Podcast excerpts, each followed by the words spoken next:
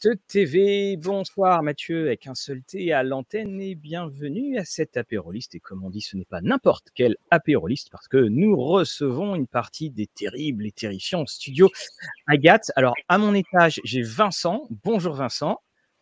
Salut Mathieu. Et juste en dessous, j'ai Frédéric. Salut Frédéric. Bonsoir Mathieu, bonsoir YouTube et, tous les réseaux que tu nous as cités juste avant. voilà, et bonsoir également à tous ceux qui, bonjour, qui nous regardent en replay ou nous écoutent en podcast.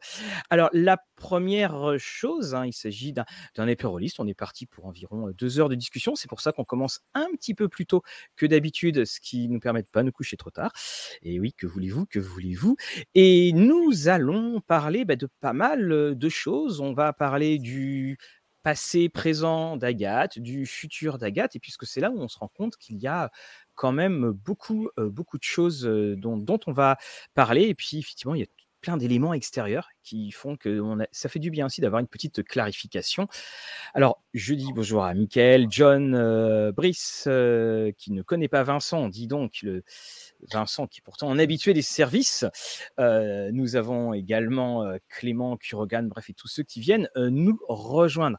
Alors, bah, la première chose dont, on va, dont on va parler, effectivement, bah, c'est le fameux bilan. Parce qu'on on avance, mine de rien, à la moitié de 2022. Il se passe plein de choses à l'extérieur du monde ludique et puis à l'extérieur de l'Hexagone. Alors, quel impact ça a sur les éditions Agathe? On, a déjà entendu d'autres éditeurs parler. Alors, qu'en est-il de par chez vous? Ah, Vous choisissez. Hein.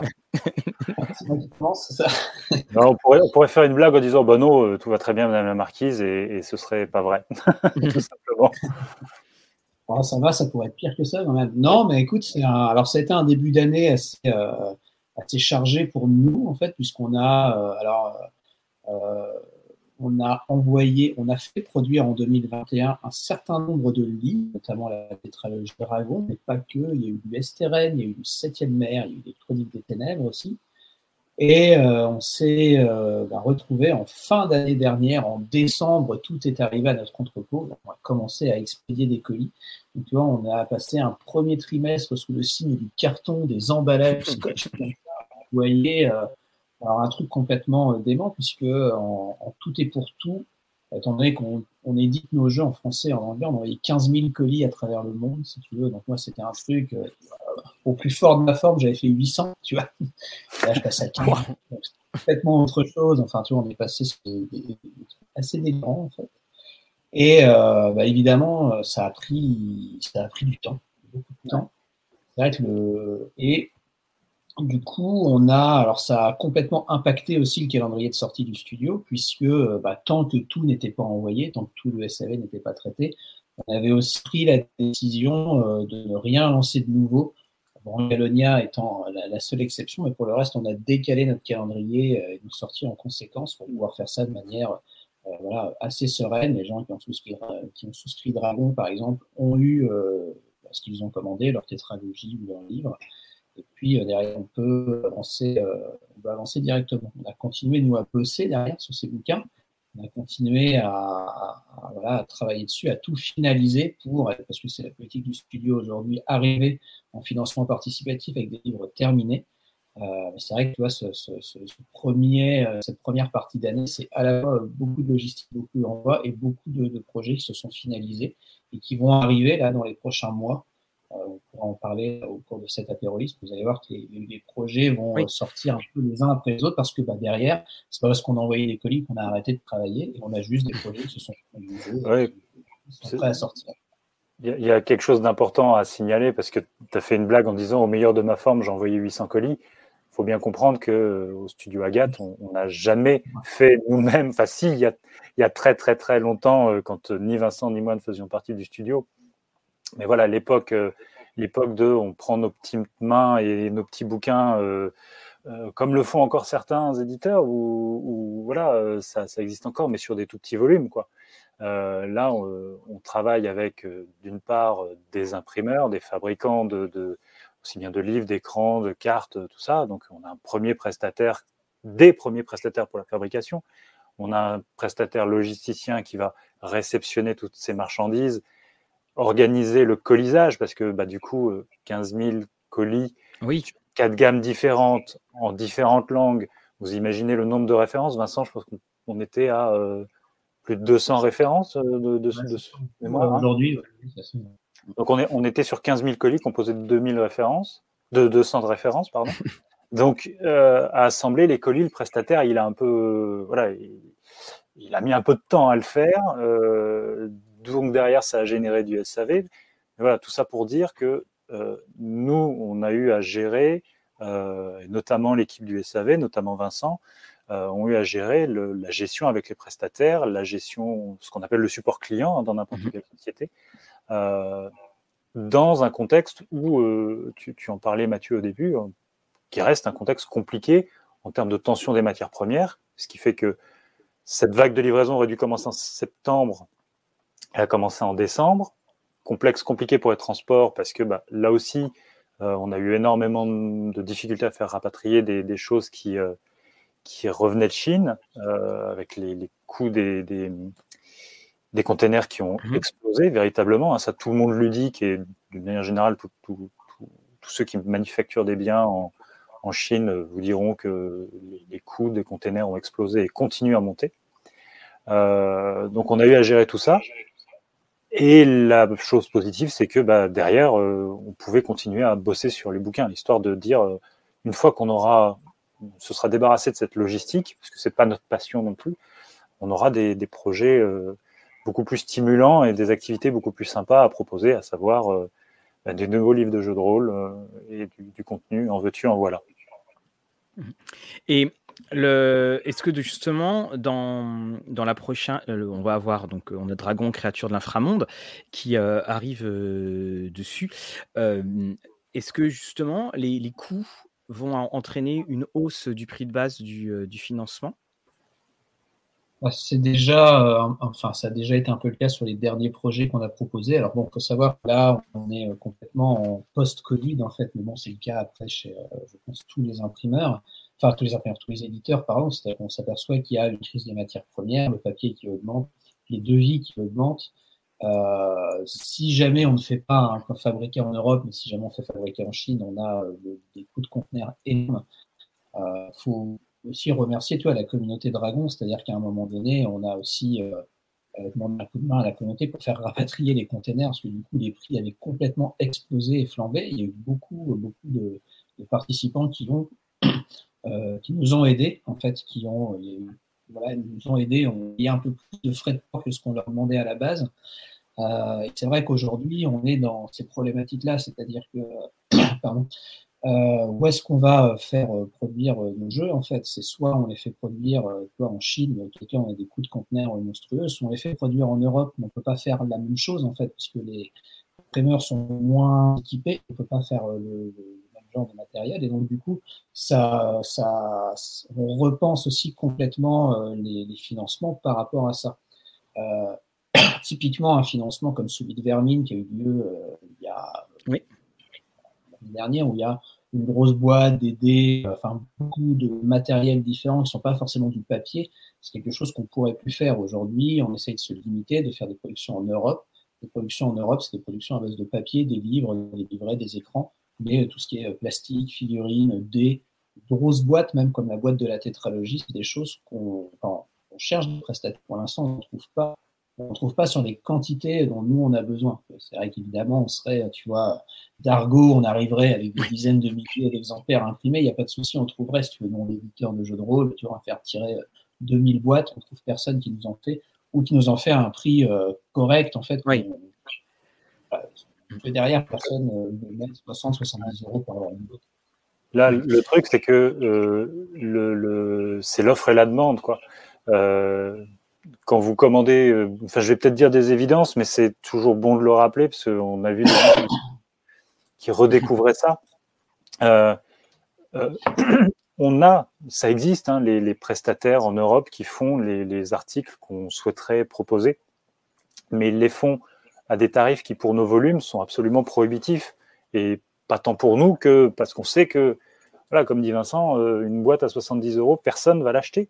Personne va acheter un, coffret euh, Montaigne pour septième mer ou un coffret Vermine ou un coffret Dragon pour, pour 70 euros. Et on ne peut pas, si nous on le propose à 70 euros, on ne peut pas l'offrir à, à, nos souscripteurs en termes de bonus. C'est un cadeau. Mmh. voilà, c'est, ça serait un manque à gagner terrible. Donc, ces acteurs-là existent encore en Europe, mais à des prix qui sont totalement euh, hors de notre, euh, de notre chiffre d'affaires, de notre marché, appelez ça comme vous voulez. Mais donc c'est une quadrature du cercle pour conserver une attractivité forte, euh, des produits qui sont qualitativement et visuellement plaisants, parce que voilà, au-delà des contenus, c'est vrai qu'on soigne aussi les crins, et, ça devient compliqué de trouver des choses belles, bien produites, dans des tarifs raisonnables. Et voilà, donc, euh, alors en plus, il y a un, élément dont Vincent que Vincent a évoqué, c'est que on va peut-être gagner en prix sur la production des objets si on les fait très loin. Alors après, écologiquement, à rapatrier, c'est pas génial. Euh, le coût du transport pour tout ça, euh, c'est pas génial. En plus, entre-temps, je, vous êtes au courant qu'il y a eu un petit conflit qui a éclaté entre deux pays là euh, récemment. Et donc, il y avait une, une chaîne de train, hein, euh, la nouvelle route de la soie, qui passait par ces coins-là. Euh, tout le frais ferroviaire a été rerouté vers le frais maritime qui était déjà complètement engorgé. Donc, euh, il y a la dimension aléatoire du délai du frais ah maritime qui, est, juste insupportable autant pour nous, parce que nous, notre satisfaction, c'est aussi de savoir que, tu vois, tu as ton bouquin sur ton étagère derrière toi, ça nous fait plus plaisir que de savoir qu'il est sur un quai quelque part là-bas à attendre de pouvoir prendre un bateau un jour, peut-être. Exactement. Alors, je, reprends quelques petites questions euh, du chat. pour vous dire, il y a Gilles qui a dit qu'il adore démons. On va parler de démons. Je vous donne un petit peu à, je un petit peu à, tout le monde le, sommaire. On va parler de dragons, on va parler de Chronicles of Darkness, de Vermine, Septième Mer, Brancalonia et Esteren. Donc voilà, c'est pour ça qu'on ne répondait pas tout de suite à vos questions. Hein. Voilà, on a de quoi s'amuser. Alors, Sisyphe dit oui, c'est Vermine qui m'intéresse. J'espère que non, Vermine, tu n'as rien raté. C'est pour ça qu'on met les, on met faire passer, on fait passer les, les petits bandeaux. Alors, ben justement, je vous propose qu'on commence par, par Dragon. si vous voulez, à moins que vous ayez d'autres choses à rajouter sur, sur ce bilan, ce discours de, de l'état de, de l'état de l'Union d'Agathe. Alors pour finir là-dessus, si vous nous posez la question des prix, donc effectivement, juste euh, là pour terminer, les prix ont augmenté, c'est-à-dire que les gens qui ont participé au dernier financement 7e mer Brancalonia, certains ont pu nous faire la remarque que c'était plus cher que ce qu'on faisait d'habitude. Effectivement, c'est plus cher que ce qu'on fait d'habitude. Euh, tout est plus cher, le papier est plus cher, les impressions, euh, c'est 30 à 40% plus cher que ce qu'on a pu connaître à un moment donné effectivement, les, offres euh, très généreuses, on va dire, qu'on a pu avoir avant le Covid, euh, aujourd'hui, euh, ben, ça devient beaucoup plus compliqué de, les maintenir. Et, quand on discute avec d'autres éditeurs, on voit qu'on est, enfin, on n'est pas isolé. Hein, tous, les autres éditeurs sont dans le même bateau. avec, avec des contraintes et des solutions qui sont les mêmes. C'est-à-dire que les contraintes, c'est le prix du papier explose, les très gros acteurs, alors quand on dit très gros acteurs, c'est les Gallimard, les Dargo, les, les, les Hachette, les, très gros groupes euh, éditoriaux. Euh, pensez pas euh, Wizard of the Coast, quoi, c'est au-delà. quoi.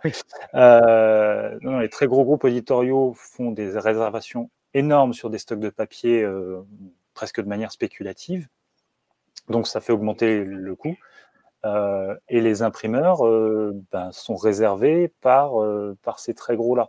Donc ils calent, ils ont encore intérêt à caler des, des, plus petits acteurs, des, éditeurs, on va dire, indépendants par opposition aux grands groupes, aux GAFAM de l'édition. mais, mais, voilà, on se retrouve pris dans, un, dans une course et la seule solution qu'on peut avoir, nous, à notre niveau, c'est de réduire les délais. Donc en fait, c'est pour ça qu'on arrive avec les bouquins les plus près possibles avec des financements participatifs qui sont taillés pour respecter au maximum euh, les délais qu'on s'impose pour, euh, bah, pour éviter que euh, ah bah on a prévu ça à telle date avec tel devis. Entre temps, ça a pris 50% et on se retrouve dedans quoi. Donc on, cherche à resserrer les délais autant pour vous souscripteurs et souscriptrices que pour nous pour pas pour pas mettre la clé sous la porte aussi hein, sans oui sans faire pleurer dans les chaumières mais s'il y a cette réalité là. Oui, c'est le but. Alors justement, pour continuer à, faire fructifier tout cela, eh bien, on va parler de dragon. Alors tu parlais de, de, donc, de dragon, donc là je vous montre le, tome 4. Il y a une question dans le chat, quand est-ce qu'il sera disponible en boutique? Bientôt. J'ai pas encore euh, de, date précise pour l'instant. Alors on peut on peut parler de ça rapidement. Euh, historiquement, avec Agathe, on était distribué par euh, Yellow. Yellow nous a, distribué depuis 2010 jusqu'à bah, fin 2021 en fait. Et puis ils ont décidé de se recentrer autour de leur activité de jeu de plateau. donc ça commençait à se percevoir, les sorties étaient plus compliquées en 2020-2021. Et donc, du coup, on a changé de distributeur. On est passé chez Neoludis maintenant et on est actuellement en phase de, de calage avec eux. Donc, euh, tous nos produits déjà disponibles peuvent être commandés en boutique. Mais voilà, le temps que tout ça se mette en place, on a aussi un calendrier pour les nouveautés à, voilà, à développer. Pour l'instant, euh, j'ai pas encore de date à annoncer pour, pour si ce n'est que ce sera en 2022. Je pense que ce sera dans pas très longtemps en fait, mais, euh, voilà, pour l'instant on est en train de caler tout ça. On va avoir euh, bah, Créature qui va sortir en boutique, encyclopédie, mais on veut aussi avoir la tétragie qui va être vendue en boutique, dans sa boîte, dans son coffret. Euh, on a tous les quatre livres, tous les revues de scénario, l'écran, tout ça, ça va sortir en boutique et ce sera, ce sera proposé pour ceux qui ont pu rater ça pendant le financement participatif. Alors justement, je rebondis, je, ne sais plus qui dans le, chat disait, oui voilà, c'était Kurogan 335. J'attends toujours la review de l'encyclopédie Dragon. Tu vois, elle avance. Là, j'ai mes, petites notes. et merci donc pour, les vidéos. Oui, bien entendu, il y aura, un projecteur parce qu'on, je suis en train de reconstituer auprès des studios i4 petit à petit tout le contenu pour que tout puisse se mettre. Alors, moi, j'aimerais bien qu'on reparle un petit peu de, de, de Dragon, de cette aventure Dragon, parce que c'est quand même. Alors, je, vais l'expliquer un petit peu aux, auditeurs. C'est que pour des raisons de calendrier, dans l'équipe de Rollis TV, j'ai récupéré le Dragon. Je vais dire le bébé, le très très gros, bébé. Voilà. Et donc, je me suis plongé dans, dans l'univers. Alors, vous voyez, là, vous avez ici le guide du joueur, on va, on va revenir dessus. vous avez le, le de Greenwood, vous avez le, magnifique écran, les cartes somptueuses de d'Akae. Et bah, c'est vrai qu'il y a à manger, comme on dit. Il y a beaucoup à manger. Et mmh, c'est là où on voit quand même, je suis retombé sur la page de financement de Dragon il y a très, très, très longtemps. Qu'est-ce que c'était comme. je ne sais plus qui était président. qui est-ce qui était. comment est-ce que vous avez vécu ce changement? Parce qu'en fait, entre. On le disait entre nous pour la, petite blague, héros et dragon qui arrivaient au même moment, ils tentent de naître, vivre et mourir. Dragon arrive. Comment est-ce que vous, vous avez vécu ce, l'arrivée, cette gestation qui est devenue de plus en plus tentaculaire? Bah, le, projet s'est pas mal transformé. En fait. Alors là, c'était un vrai financement participatif de Dragon au sens, tu vois, le, le projet euh, prend forme, se développe, mute en temps réel. Si tu veux, et les gens, ils nous ont soutenus, ont pu suivre les, euh, toutes les différentes phases de, de, ce projet. Au départ, Dragon, c'était une traduction de l'EGL de, euh, la cinquième édition du politique de tous les jeux, si tu veux. Et c'était juste une traduction, en fait. Et puis, le projet a changé. Il y a eu un vote de la communauté. On a demandé euh, voilà, aux gens est-ce qu'ils préféraient avoir juste une traduction de l'OGL ou l'OGL avec un univers euh, spécifique, enfin, un univers de création française dessus. C'est cette option-là qui a, euh, qui a remporté les sondages. Donc, du coup, on passer d'un simple projet de traduction, entre guillemets, simple entre guillemets, à un projet où on, traduit l'OGL, on le complète on crée un univers par-dessus et on développe une gamme et quelque chose de complètement, euh, euh, de complètement et de 100% nouveau. donc en fait, effectivement, le jeu a mis 5 euh, ans à être fait, mais je veux dire, c'est parce que ça prend 5 ans en fait à faire ce genre de, de, de jeu en fait. Dragon, là, c'est plus de 1500 pages, des centaines d'illustrations. Enfin, c'est un, des règles, des outils, un univers, énormément de choses qui vont avec. Et euh, je veux dire, c'est pas, on a, on a travaillé d'arrache-pied pendant, pendant ces cinq années en fait pour construire ça en fait, euh, avec euh, un certain nombre de, transformations qui ont pu avoir lieu pendant ce temps-là. C'est-à-dire au tout départ, il était prévu qu'il y ait un livre univers. Euh, le problème, c'est qu'Iris, donc qui est l'autrice du jeu, en fait, elle a des milliers et des milliers de pages d'univers. On s'est dit bon, ok, qu'est-ce qu'on fait? On coupe quoi? À quel moment? Bon, finalement, il y a trop de choses et trop de choses intéressantes, on va pas couper, enfin, on va faire plus de volumes d'encyclopédie, en fait, qui développent des parties différentes du monde. Mais tu vois, ça, c'est quelque chose, c'est vrai qu'au départ, on était les, les, gens qui nous ont soutenus depuis le départ ont pu suivre l'évolution de ce projet au départ, qui était parti au tout départ du LUL, il me semble, si je ne dis pas de bêtises, c'était un triptyque au départ. oui, oui, c'est ça. C'était euh... une tétralogie un univers, avec un univers et des scénarios, avec des écrans, avec beaucoup d'aides de jeu et euh, de, compléments avec, puis un truc qui a vraiment euh, grossi, qui fait qu'au final, euh, les gens qui à l'époque avaient pledgé 50 euros pour avoir la tétralogie, bah, ils ont reçu une, grosse boîte de 15 kilos en fait de, de, de bouquins dedans. Quoi. Et alors, juste... des années, alors justement, c'est une des choses, et ça, je voudrais le, signaler à, toutes les personnes qui regarderont et tout ça, qui sont Donc ceci est le, guide du joueur qui est disponible gratuitement en PDF sur euh, votre site. Et je vous conseille à tous, plus qu'à tous, et je vous le dis, ça fait une espèce de spoil de, de, ma, de ma vidéo que je ferai. C'est parce que j'ai reçu effectivement Dragon et j'ai été submergé 1500 pages environ. Et j'étais là en train de me dire, mais euh, par où je commence? Parce que, mmh. en fait, je connaissais les règles, mais il fallait que je décortique ce qu'il y avait dans les règles pour pouvoir euh, tirer ce qu'il y avait de l'univers. Il y avait cette espèce de, grande séparation.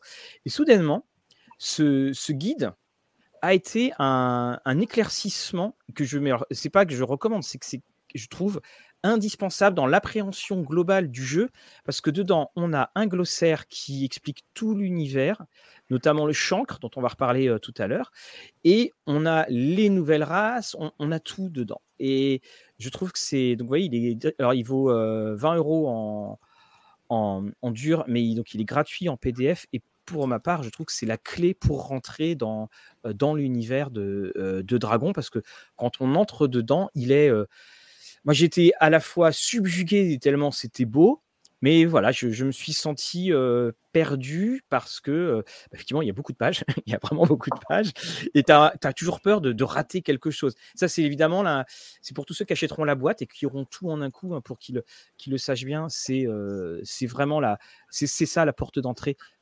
dessus. Alors, alors donc on voit justement le euh, Sébastien qui dit que c'est indispensable euh, également. Alors on a eu donc des, scénarios, on a également donc euh, un, écran, on a absolument tout et on a donc la raison de votre une des raisons de votre venue ici. On va aller tout au fond de dans l'univers de Dragon, on va dans l'inframonde. Alors est-ce que vous pouvez un petit peu expliquer. Alors, j'ai juste lancé la chose. Il faut savoir que dans, euh, dans, dans, dans l'univers euh, DA, il y a une sorte de malédiction. Enfin, il y a, les choses se passent pas forcément très bien. Et il y a une sorte de corruption qui semble venir un petit peu d'en dessous et qui est notamment par ce qu'on appelle donc le chancre, qui est la, plus ou moins cette espèce de source de corruption. Et on va, je suppose, découvrir dans, à mmh. travers l'inframonde beaucoup de, des clés finalement de, de l'articulation des conflits dans, dans Dragon. Ouais. Alors, le, savoir que, euh, juste quand même pour, pour, préciser, en fait, donc, ce que je disais tout à l'heure, on a divisé euh, encyclopédie et créature en volume, en fait, puisque mmh l'univers à la base tellement riche qu'on a choisi plutôt que de mettre des petits morceaux de civilisation, bah, de se concentrer sur quelques civilisations à chaque fois et puis de bien le faire en fait. Il y en avait quatre dans le premier volume d'encyclopédie et de créatures, parce que les deux fonctionnent en, binôme en fait. C'est-à-dire le premier volume de créatures allait avec la partie encyclopédie. Et là, effectivement, le deuxième volume s'intéresse à une autre partie euh, donc de, l'univers d'Eana, euh, donc l'inframonde, voilà, comme tu le disais, euh, qui est donc inédite, qu'on commence à développer ici et qui va être complété ensuite par un nouveau tome d'encyclopédie qui va apporter du Byron et du lore par rapport à ça. Et vas-y Fred, je te laisse. Euh. ouais, ouais, non, bah, par rapport au chancre, c'était présenté dans un peu dans Bestiaire, euh, enfin un peu dans Créature, pardon, un peu dans Créature et un peu dans, dans Grimoire, surtout par ses effets, par l'effet mmh. que la magie a un coût. Euh, ça, c'est quelque chose qui était, euh, qui était un peu aux, racines de, de, de, la création de, de l'univers par, euh, par Joël, par Iris, qui était de dire la magie, c'est bien, c'est puissant, mais, mais au-delà de je peux pas lancer tous les sorts que je veux tout le temps, quel est le, quel est le contre-coup que je vais devoir euh, payer? Alors des fois, il n'y en a pas. Puis des fois, quand on fait des trucs sales, bah forcément, il faut, faut, faut, en payer le prix, quoi. Et c'est pas juste, je suis fatigué. Euh, donc il y a cette notion de corruption qui est apparue euh, assez rapidement et qui apparaît très tôt dans Grimoire, euh, qui est donc le, le, livre des lanceurs de sorts hein, dans, dans, la tétralogie. Et donc on a cet effet de corruption dont on dit c'est une manifestation du chancre. Euh, et en même temps, on n'en dit pas beaucoup plus sur ce qu'est le chancre. Et pourquoi on sort créature 2 Certaines personnes nous ont dit Ah, vous ressortez euh, plein de monstres, machin. Alors, déjà, pas que. Parce que oui, il y a 180 nouvelles créatures, dans, enfin 180 créatures euh, réparties entre 150 inédites et 30 reprises du SRD. Donc il y a 180 créatures pour, euh, dans le bouquin, mais pas que. Euh, le chancre, c'est la description du chancre et de ses manifestations, c'est 140 pages dans le livre que tu es en train de montrer, Mathieu. Oui, alors je le remonte. Voilà. Juste, juste, pour préciser, Fred, le, ce que je montre, c'est alors si je le retrouve, ouais. que, voilà, euh, c'est la version, euh, c'est une version euh, collector, c'est une version normale? La version Dragon Rouge. Ouais. Voilà, c'est ça, la version donc, Dragon Rouge. Euh, donc la première tétralogie dans trois éditions, l'édition standard qui est celle qu'on trouve en boutique en fait, euh, l'édition Dragon Rouge, des dragons rouges sur la couverture, et l'édition Grand Vert qui est une couverture, une couverture simili-cuir. Donc, du coup, le suivi de gamme, ben, on le fait dans les trois éditions. Donc, il y aura euh, la couverture standard, la couverture Dragon Rouge, donc qui est celle-là, euh, et puis euh, la couverture Grand Vert pour ceux qui vont collectionner en Grand Vert, simili-cuir. Illustration par Gawain, comme celle de la, de la tétralogie d'origine. C'est terrible d'engager des très mauvais dessinateurs. C'est épouvantable. Bah, oui. mmh. ouais. Euh, bah, il faut leur donner leur chance, tu comprends Oui, exactement. Ces petits gars qui, s'accrochent, qui s'accrochent. C'est bien, il réussira. voilà, il fait des petits Mickey. Bon, c'est pas très sérieux comme boulot, mais, euh, mais voilà. Oui, voilà. Il n'y a, a, pas, a pas que l'argent, il y a aussi l'amitié. ça. Euh... Ouais, donc pour revenir, on sort Créature 2 parce que ça décrit cette adversaire très inédit, euh, en tout cas dans la proposition d'univers qui est, celle des Anna et de Dragon, et qui peut fonctionner dans n'importe quel euh, cadre de campagne 5e édition. Créature 2 va détailler de manière très riche et très importante le, le, ce qu'est le chancre. Quelles sont ses motivations, à supposer qu'on puisse les comprendre euh, avec nos pauvres cerveaux humains, ou elfes, euh, ou nains, j'ai pas pas de préjugés. Euh, et, et, voilà, donc c'est un ouvrage qui va aussi beaucoup détailler ça, et sous ses différents aspects, c'est-à-dire que le chancre jusque-là a été présenté comme t'es trop corrompu, à un moment tu vas avoir un tentacule qui pousse et ça va être sale et les gens vont te taper parce qu'ils n'aiment pas avoir des gens avec des tentacules dans leur salon. C'est un préjugé, mais bon, euh, il existe. Hélas. Et en fait, il y a, oui. Et, euh, et en fait, là, on, le livre présente d'autres manifestations beaucoup plus insidieuses du chancre euh, et de la corruption, et du coup va ouvrir d'autres propositions de jeu aussi. C'est-à-dire qu'on n'est pas forcément euh, bon, bah, je vais jouer un, un, truc corrompu, euh, ça va se finir en horreur tentaculaire. Voilà. Et, et... Est-ce que c'est pas aussi quelque chose qui va finalement euh, changer un petit peu l'optique du jeu? Est-ce que euh, finalement on ne va pas se retrouver euh, avec un jeu plus sombre? Ou est-ce que c'est une porte ouverte à, à, à d'autres suppléments et puis peut-être qu'on va arriver vers un, un, espèce de, de, enfin, de combat au niveau du, euh, du chancre et, et, de la forge? Ben, euh, alors, en fait, euh, déjà, il faut savoir que le, le jeu, enfin, créature est, comme le premier volume d'ailleurs, est conçu comme une espèce de boîte à outils. C'est-à-dire que même si pas dans l'univers tu peux piocher dans les trucs qui t'intéressent pour tes propres campagnes.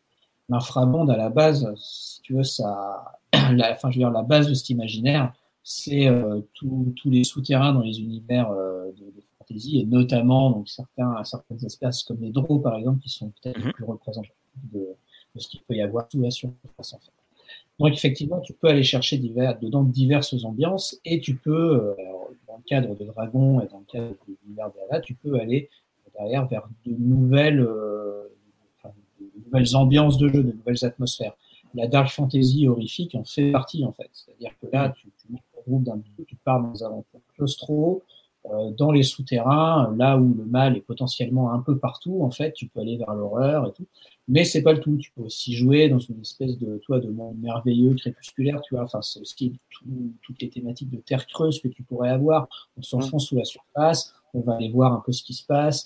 effectivement, il y a la corruption du champ, qui est là, mais il y a aussi, euh, tu vois, des, des, des, créatures merveilleuses qui existent, des, nouvelles sortes de, enfin, des nouvelles espèces de fées, par exemple, qui n'existent pas à la surface ou celle que je montre là, là ces, ces mmh. créatures, c'est vraiment magnifique. Et j'aime beaucoup ce dessin-là, où quand on regarde bien au fond, en fait, les, les, et puis même un petit peu au, premier plan, en fait, les, les, peintures au mur se détachent, prennent vie et vont visiblement attaquer ce pauvre malheureux qui aura peut-être pas, qui, met, qui va peut-être du temps à rentrer chez lui.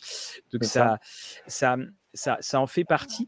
Et le, on, est effectivement, encore une fois, on est voilà, on n'est pas dans. Euh, euh, tiens, on va sortir euh, un deuxième Monster Manual parce que j'ai fini le premier. voilà, on est dans en fait la, constitution de, de, cet univers qui va pouvoir se créer. Donc finalement, on va quand même avoir. On, disait que c'était 1500 pages. Là, on est à combien de pages là qui vont arriver? Plus 400. Plus, 400, Avec, avec le seul créature inframonde. Après, en complément de ce qu'on a pu dire sur la constitution de cet univers, Vincent l'a dit, c'est pas un jeu, c'est un jeu bac à sable. C'est pas un jeu à storyline. On n'est pas dans euh, euh, celui qui ne doit pas être nommé euh, essaye de passer le mur et veut renverser l'empereur sur son trône d'émeraude. on est dans un monde où il y a des problèmes et, vous allez parcourir ce monde en vous attaquant à certains problèmes, mais vous ne pourrez pas tous les résoudre parce que déjà, il n'y a pas un truc à résoudre parce que et parce que c'est intrinsèquement dans l'ADN de ce jeu d'être complètement modulaire et bac à sable. C'est-à-dire que le système modulaire, c'est à la base de Dragon. C'est-à-dire que vous allez pouvoir choisir des options très épiques et héroïques, euh, j'ai envie de dire de la, de, la, fantasy old school, où on est là, le bien contre le mal, euh, de manière très manichéenne et ça fait du bien de temps en temps de se lâcher la tête là-dessus. Des choses beaucoup plus gritty où, euh, pour obtenir des victoires, il euh, va falloir euh, accepter de se couper un doigt, voire plus. et où des, des, là, on parle du chancre, donc on, imagine tout de suite la corruption, la chute, la déchéance. mais on peut aussi imaginer la rédemption. Mmh. Alors, soit la rédemption qu'apportent les gentils héros euh, à, des gens qui sont tombés et ils vont leur tendre la main, ou alors tu démarres avec des PJ qui sont euh, qui n'ont pas démarré avec toutes les cartes du bon côté, euh, et ils vont essayer de s'en sortir et, et du coup de d'aller vers le mieux quoi. et moi, il y a un truc qui m'a toujours marqué chez Tolkien, c'est qu'on dit ouais, ce monde est très manichéen. Mais en fait, on oublie souvent que il a un l'un des personnages principaux de la saga, c'est quand même Gollum. Et tout du long, Gollum, il a le choix. Et pendant très longtemps, il a le choix de pas faire le mal et il le suit un peu contraint, un peu voilà, drivé par son addiction de l'anneau, mais, mais quand même, il lutte, il lutte vraiment. Et moi, je trouve que c'est des personnages qui sont vachement intéressants, qui sont plus intéressants que euh, je suis euh, droit dans mes bottes. Et si on regarde bien, euh, les personnages qui doutent, c'est les plus intéressants. Alors on dit ah oui Aragorn il doute machin, ah, mais Gollum aussi il doute et moi c'est peut-être plus intéressant aujourd'hui de jouer Gollum quoi. c'est mon point de vue. Donc c'est une des raisons pour lesquelles bah, on a Vieux Geek avec son extraordinaire icône Colombo, voilà. Euh, là. D'ailleurs, je me dis une chose, euh, Vieux Geek, ça serait intéressant que toi et moi on fasse une vidéo où on discute de Dragon, parce que le, comme euh, l'expliquait Brice, voilà, si j'ai pu tester, moi pour ma part, je n'ai pas pu tester parce que je viens de récupérer, voilà, toute la gamme pour, pour la critiquer. Et tu vois là, Benoît, donc Monsieur Vieux Geek, je, je te lance un appel et je pense que ça serait assez intéressant qu'on discute euh, voilà, de, deux perceptions différentes d'un univers qu'on connaît, de quelqu'un qui rentre dans, euh, dans cet univers. Et euh, effectivement. Et en plus, comme vous avez les PDF, comme je vous ai envoyé, alors, Vieux Geek, je te l'ai pas encore envoyé, je te l'envoie demain matin si tu es sage. tu étais sur ma liste. Mais voilà, comme vous avez les PDF des ouvrages qui sont en, cours de toute finalisation, le, PDF de, de Créatures Inframonde, vous pourrez aussi discuter de ça, puisque l'objectif, c'est de, de, livrer les PDF à la sortie du financement participatif, donc euh, tout début juin. Alors donc justement, c'est la question que j'allais euh, euh, que j'allais te poser. C'est donc le financement commence. Alors, si je ne me trompe pas, on est la semaine prochaine. Alors, c'est le, non, c'est le, c'est le 5, je regarde. Non, le 2, c'est ça? Le 2 mmh. Ok. Parce qu'il y a beaucoup de financement en ce moment, il y a beaucoup de dates. C'est la fin de la saison. Je, suis un peu fatigué. Ok. Le financement va durer combien de temps? Le financement va durer un mois jusqu'à fin mai, début juin. D'accord. Donc, il va durer un mois. Est-ce que vous allez faire une, une euh, comme vous le disiez, ça sera un financement avec, bon évidemment il y a les paliers, vous n'allez pas euh, les, révéler là, mais on va rester sur des paliers qui sont des paliers euh, qui ont du rapport avec du papier pour mmh. pouvoir mmh avoir des délais Donc on, en est à quel état d'avancement des J'ai reçu un PDF, donc il est déjà plutôt pas mal. On en est à, donc à, quel état d'avancement par rapport à une finalisation? Bah là, euh, le PDF de Créature Monde, il est quasiment finalisé, c'est-à-dire qu'il reste euh, peut-être quelques coquilles à corriger, une ou deux illustrations à recaler, mais globalement, on est vraiment sur la fin, euh, la fin du truc. Ce que tu as, c'est le PDF finalisé à 90-95%, et à la fin du financement, de toute façon, il sera, il sera, envoyé aux, souscripteurs sous sa forme finale, relu, voilà, mais vraiment, aujourd'hui, euh, dans le studio, on a vraiment cette optique. Enfin, on referait pas, si tu veux, euh, ce qu'on a fait pour euh, la tétralogie de Dragon, si tu veux, c'est-à-dire mmh. lancer un projet. Parce que je veux dire, derrière, faut, faut pas se dire que nous, on a passé 5 ans, le pied en éventail sur la plage à attendre. Si tu veux, c'est des 5 ans de travail intense, si tu veux, pour pouvoir justement livrer ce qu'on avait promis.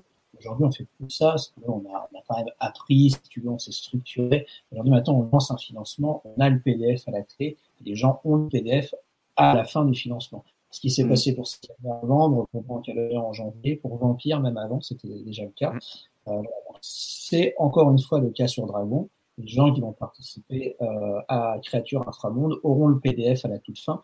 Et l'idée, c'est que ça parte en production très vite puisque aujourd'hui les délais de production sont, euh, sont très importants, c'est-à-dire que euh, y en a pour 12, 15 semaines, on ne sait pas encore, enfin, je veux dire, les, les, imprimeurs ne, bloquent pas encore de date. Euh, donc, plus tôt on l'enverra, plus vite ce sera livré. Oui. Donc, ça, il faut, que, il faut que ça parte directement après, et donc tout sera fini. Oui, parce qu'en plus, on a toujours le fameux pont des grandes vacances. Mmh. C'est-à-dire que quand on arrive au, mois de juin, on sait que ça rebasculera sur septembre quasiment. Donc il y, a toutes les chances que. Ouais. Mmh. oui, oui, ça, ça mais c'est indépendant de toute situation euh, euh, de crise qu'on peut connaître actuellement. Mmh. L'expérience a prouvé que envoyer des livraisons euh, durant l'été, c'est-à-dire potentiellement quand les gens sont en vacances, c'est le meilleur moyen de se d'avoir des colis volés, d'avoir des colis égarés, d'avoir des colis qui reviennent et donc ça fait des frais de port pour tout le monde. C'est un cauchemar logistique. Euh, il y a une frustration pour les gens qui bougent pas, donc qui non seulement partent pas en vacances, mais en plus n'ont pas leur colis.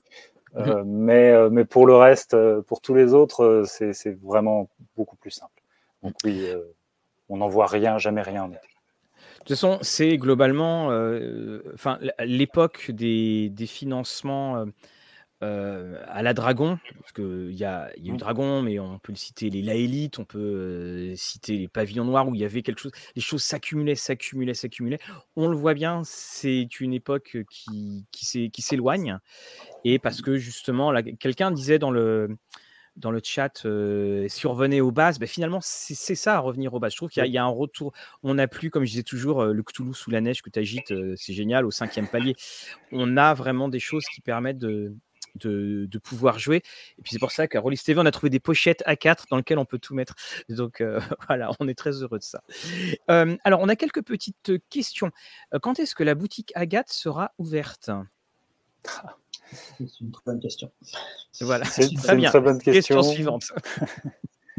non, non, on est en train de travailler sur une refonte totale de notre site. Euh, voilà, c'est en cours. Euh, je pourrais pas te dire exactement quand est-ce que ce sera finalisé. Je pense de toute façon, là, pas avant la rentrée 2022. Euh, Mais en tout cas, voilà, on travaille sur une version de notre, sur une nouvelle version de notre site en fait, et dans cette nouvelle version, il y aura une partie qui sera voilà, proposée. ça fait un moment qu'on en parle, et c'est vrai que pour pour certaines personnes qui suivent ce sujet, ça peut avoir l'air d'une arlésienne euh, qui n'arrive pas, mais euh, bah, l'équipe est quand même limitée en nombre euh, et en personnes qu'on peut mobiliser sur le sujet. Et pour ceux qui sont, celles et ceux qui sont peut-être arrivés au début, on a été très mobilisés ces six derniers mois par cette énorme vague d'expéditions, autant dans sa préparation que dans son, sa réalisation. Et c'est vrai qu'il y a évidemment, c'est des questions de références, de d'articles et tout ça.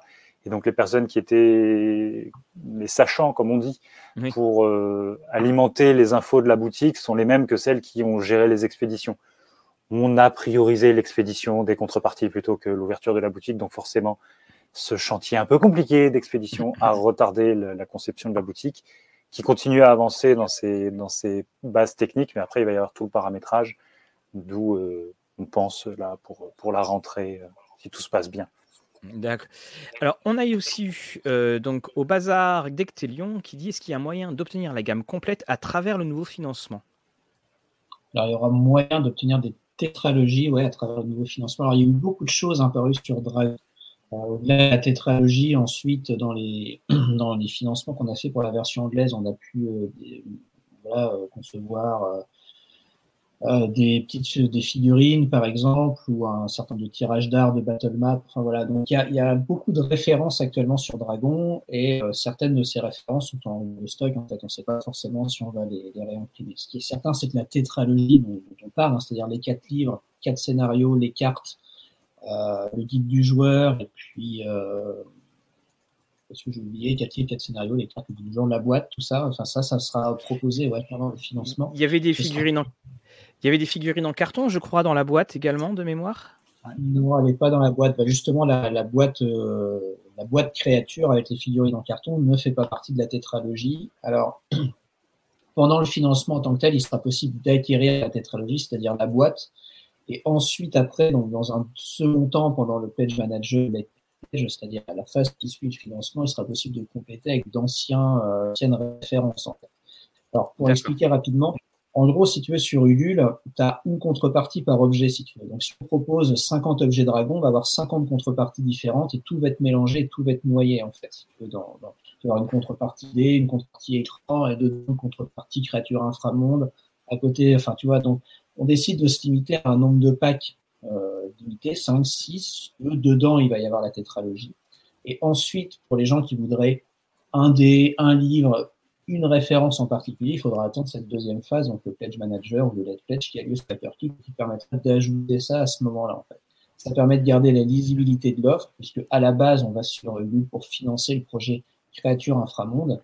Ensuite, une fois que c'est fait, bah, si tu veux, oui, il est possible de, personnaliser sa commande avec, euh, avec d'anciennes références. D'accord, ok. Donc on, ça devient de plus en plus compliqué d'acheter du jeu de rôle. Hein.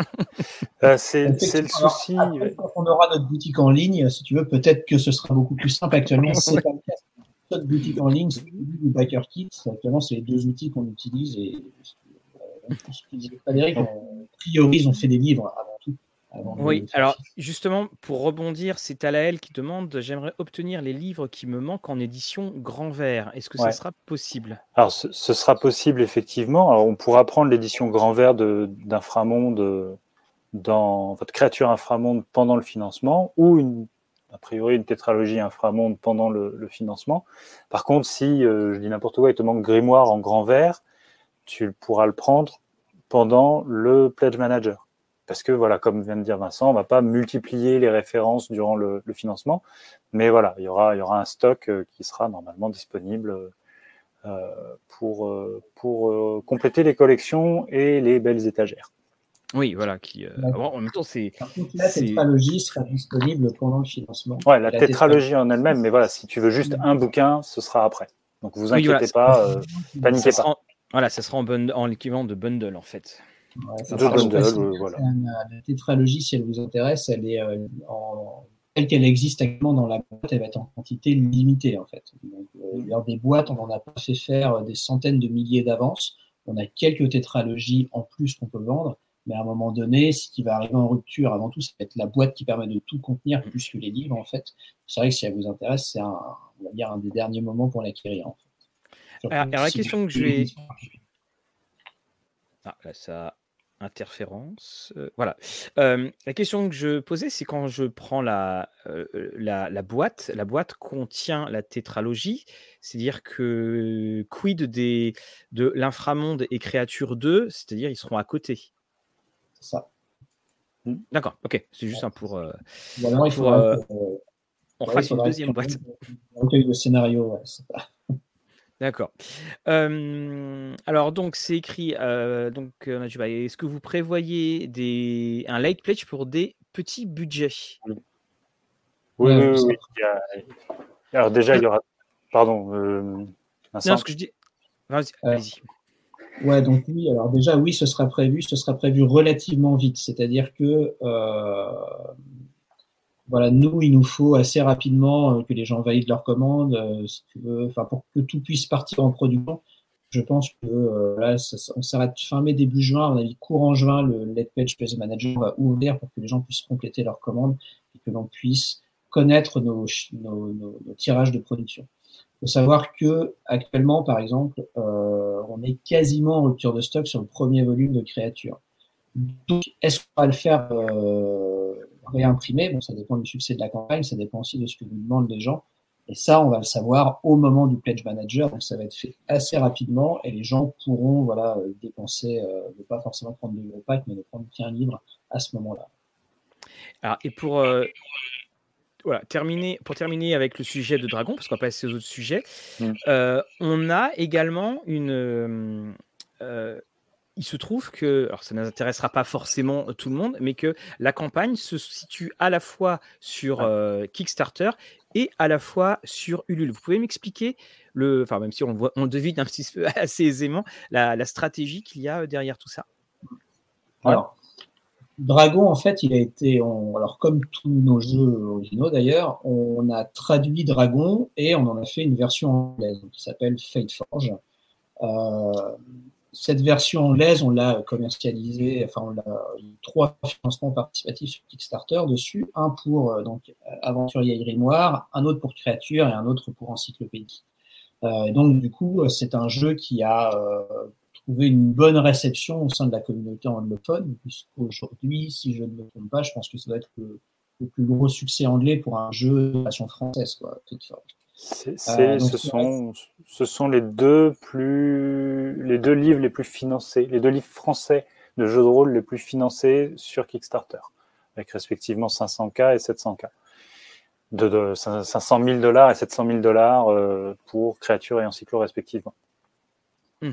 Et du coup, on va donc enfin, ce que je dis, ce qu'on disait au début de l'année, enfin, enfin, au début de l'année, pardon, au début de la vidéo, on a continué, nous, à travailler, en fait, pendant euh, toutes ces phases de livraison, pendant que les gens recevaient leur colis, c'est-à-dire que tu as reçu le PDF de Créature 2 en français, puisqu'il est terminé en français, il est aussi terminé en anglais, si tu veux. Il a été traduit en même temps. Et donc, on va proposer le jeu à la fois à la communauté française sur Ulule, à la fois à la communauté anglaise sur Kickstarter, en fait.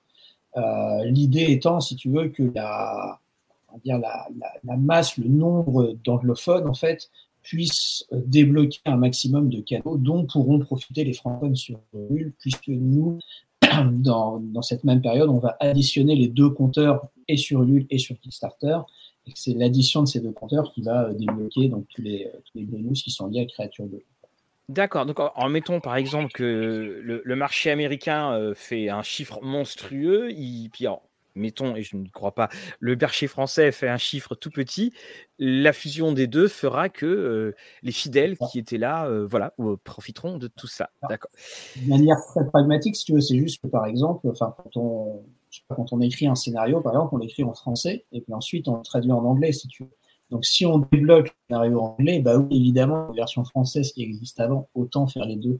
oui, voilà, oui autant faire profiter les Français aussi, parce que c'est quand même eux, c'est grâce à leur soutien à eux à la base que Dragon existe, donc que Fateforge existe, donc c'est normal qu'ils puissent aussi bénéficier euh, de, euh, toi, de l'apport, euh, de la puissance entre du marché US. D'où l'idée de faire derrière un, double financement en même temps, et sur Ulule et sur Kickstarter.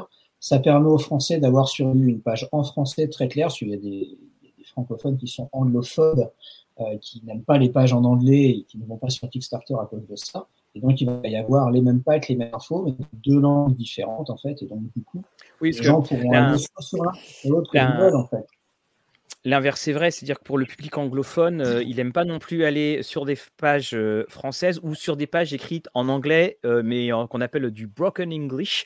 voilà, et où effectivement ils disent bah, si les gens ne parlent, n'écrivent pas bien anglais, je pense que je n'aurai pas un bon jeu. C'est ce que c'est le, raisonnement qui, qui, se fait dessus. Alors, pendant que Vincent, tu parlais, alors Fred, c'est bien, tu, fais les, tu me fais les réponses, mais, alors je vais quand même le, le, le Encyclopédie 2 pour donner plus de, encore plus de secrets.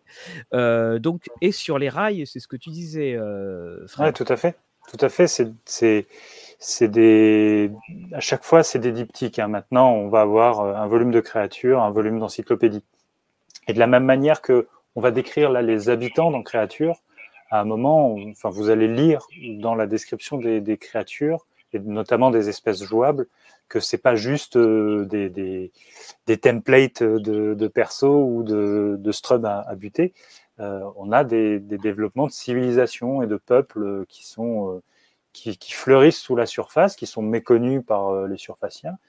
Donc forcément, ce qui dit civilisation dit plus qu'un bloc de stats et, et des avantages et des actions bonus. Donc oui, il y a un volume d'encyclopédie 2 qui va détailler ces civilisations, sachant qu'il y a quatre espèces jouables euh, dans, dans Creature 2. Donc il va falloir détailler à minima quatre civilisations.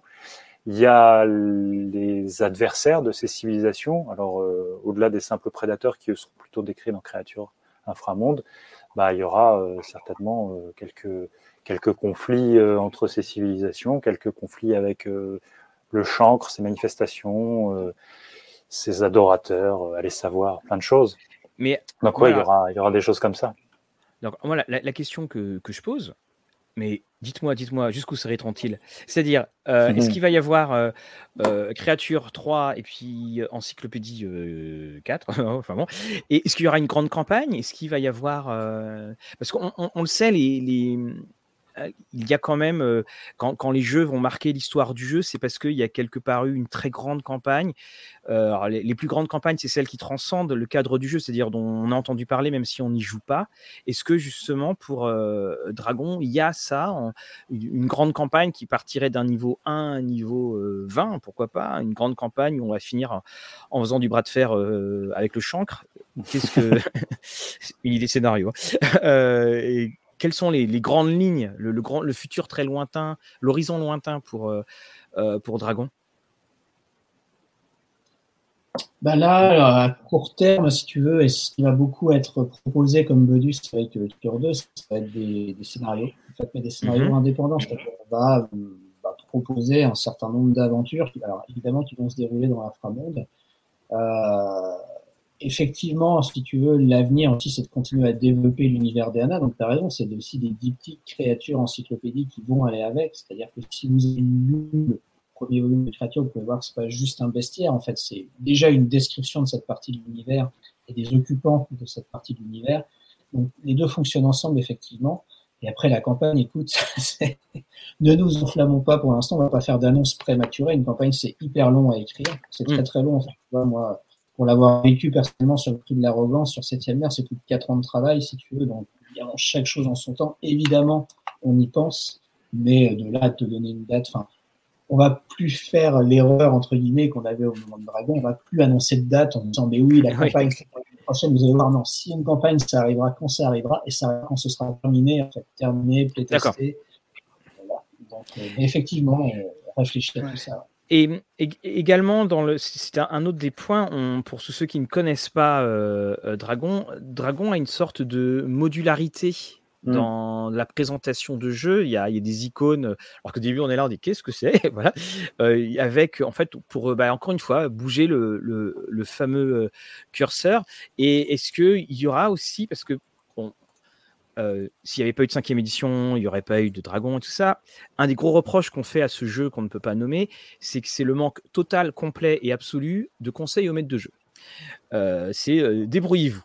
Est-ce qu'il y aura, par le biais du blog, par le biais du, de, newsletter ou des choses comme ça, des, conseils de jeu pour aller pour que le jeu aille de telle ou telle direction, des, des, soit des bacs à sable, soit faire. Parce que dans un univers qui est aussi grand, on peut avoir peur que ça soit aussi un peu figé, de dire bah, vous pouvez faire jouer ceci contre cela, à y amener telle dynamique. Est-ce que ce sont des choses qui sont prévues pour accompagner euh, le, la, connaissance du monde et aussi la manière de jouer? Parce qu'on ne joue pas à Dragon comme on va jouer ou comme on va appréhender euh, un, un bouquin euh, en rouge dont on ne doit pas donner le nom.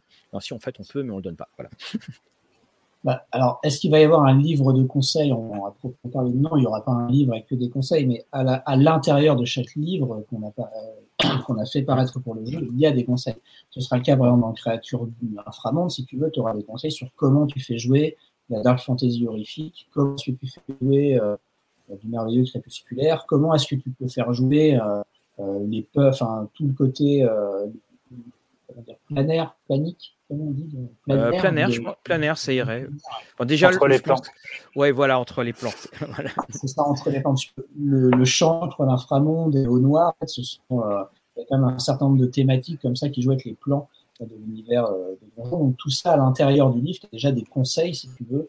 C'est vraiment conçu comme une boîte à outils, un conseil pour pouvoir adapter ces éléments à ta campagne. Donc tu n'auras pas un livre de conseils, mais dans chaque livre, tu as des conseils pour ces outils.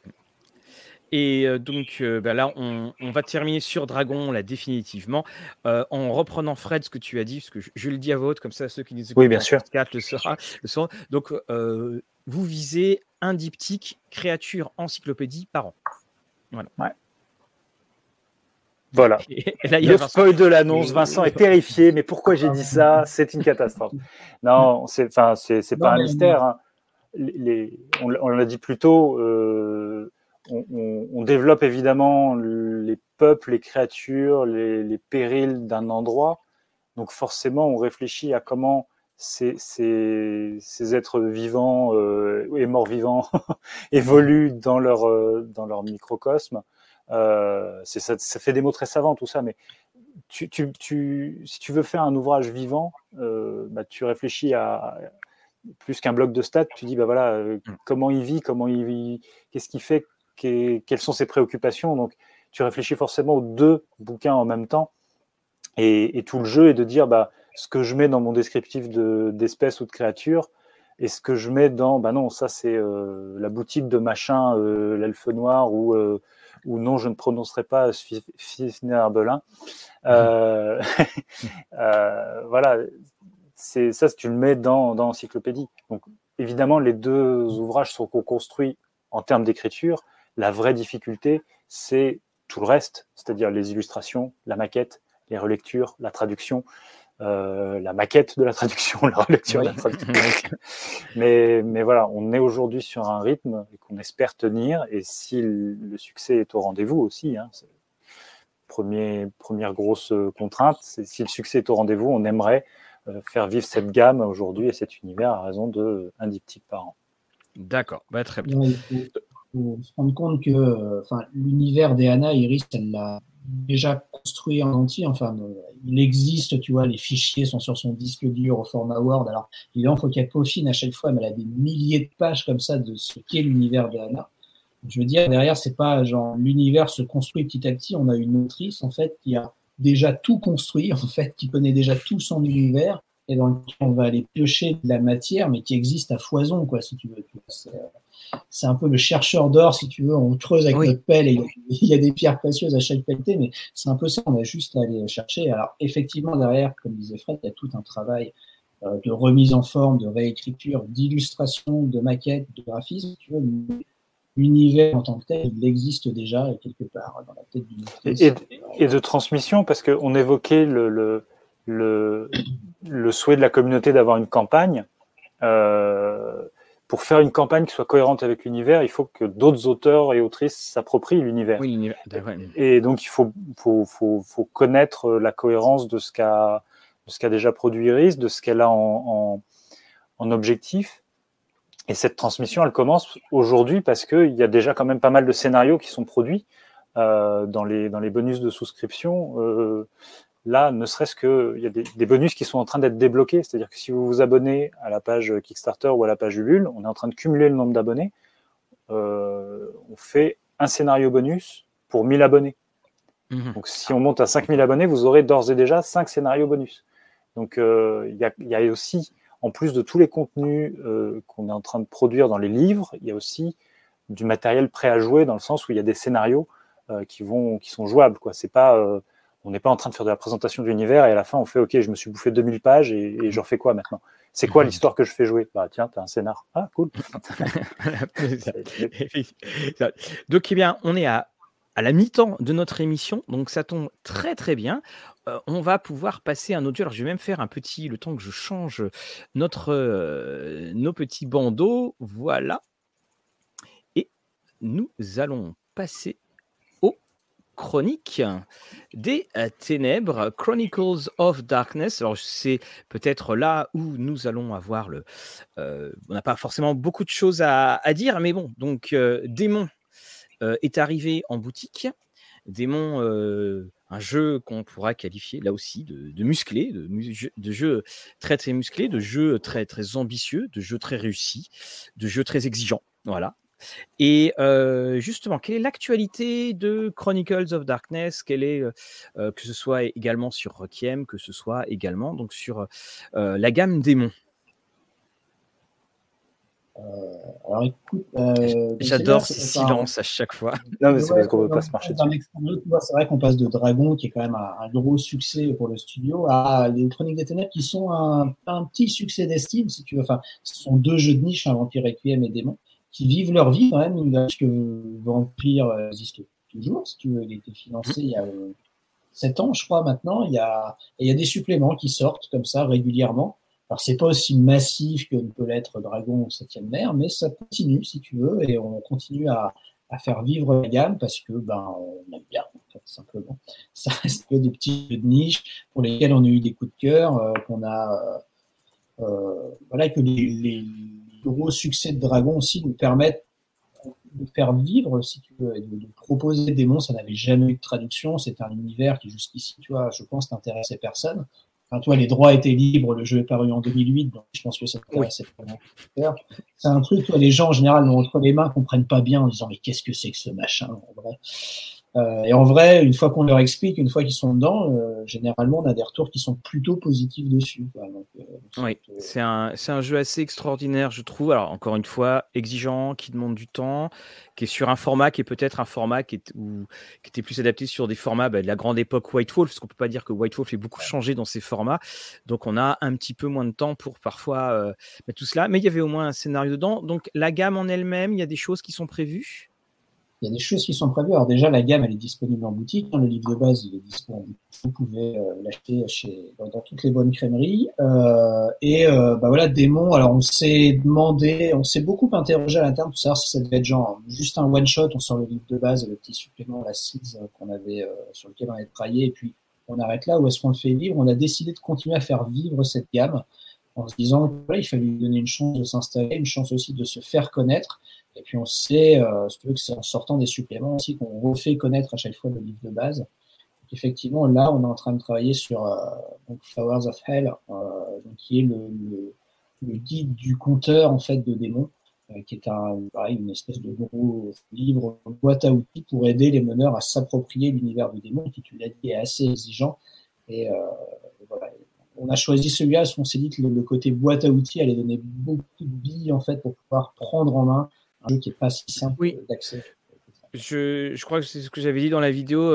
et puis comme je dis souvent avec ce genre de jeu, euh, faut, venir avec son repas. C'est-à-dire qu'il il, faut, il faut déjà savoir ce que tu veux manger pour commencer à, jouer. Parce que en fait, comme tu peux tout mmh. faire, tu peux très rapidement te dire, mais si je fais ça, peut-être que je rate ça, peut-être que... Voilà, c'est effectivement ce, ce genre de choses. Mais c'est vrai que oui, c'est une très bonne idée, je trouve. On n'en avait pas parlé hors antenne sur la nature du, du supplément. C'est une, c'est une très très bonne idée. Tiens, alors... Frédéric, est-ce que tu as le droit d'avouer à quel jeu, pour quel jeu Agathe ton cœur de MJ balance et en tant que joueur? Moi? Oui. Ah, bah, septième mère parce que c'est par là que je suis arrivé chez Agathe et enfin septième mère et moi euh, c'est une très longue histoire euh, qui date de la, de la première édition presque VO. Euh, voilà, euh, dans une boutique un jour, euh, le vendeur qui est un de mes meilleurs amis m'a dit prends ça, ça va te plaire. Et, oui, ça m'a plu. Et donc j'ai participé à l'époque à des forums sur, quand à l'époque où c'était édité par Cyrose, hein, voilà, represent.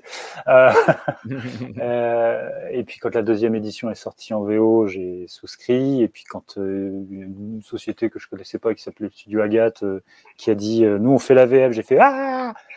Puis à un moment ils ont fait l'erreur de chercher des relecteurs bénévoles et me voilà aujourd'hui à, à coordonner, des gammes pour pour le studio. donc ouais, il y a Septième Mère qui a, qui a vraiment un, un, gros coup de cœur pour moi. Euh, plus récemment, euh, plus récemment Brancalonia, parce que euh, parce que je retrouve le, l'absence de sérieux qui peut y avoir dans, dans, dans Septième Mer et justement le, l'absence de sérieux jusqu'au bout. C'est-à-dire que Septième Mer, c'est on n'est pas sérieux, mais on a du panache.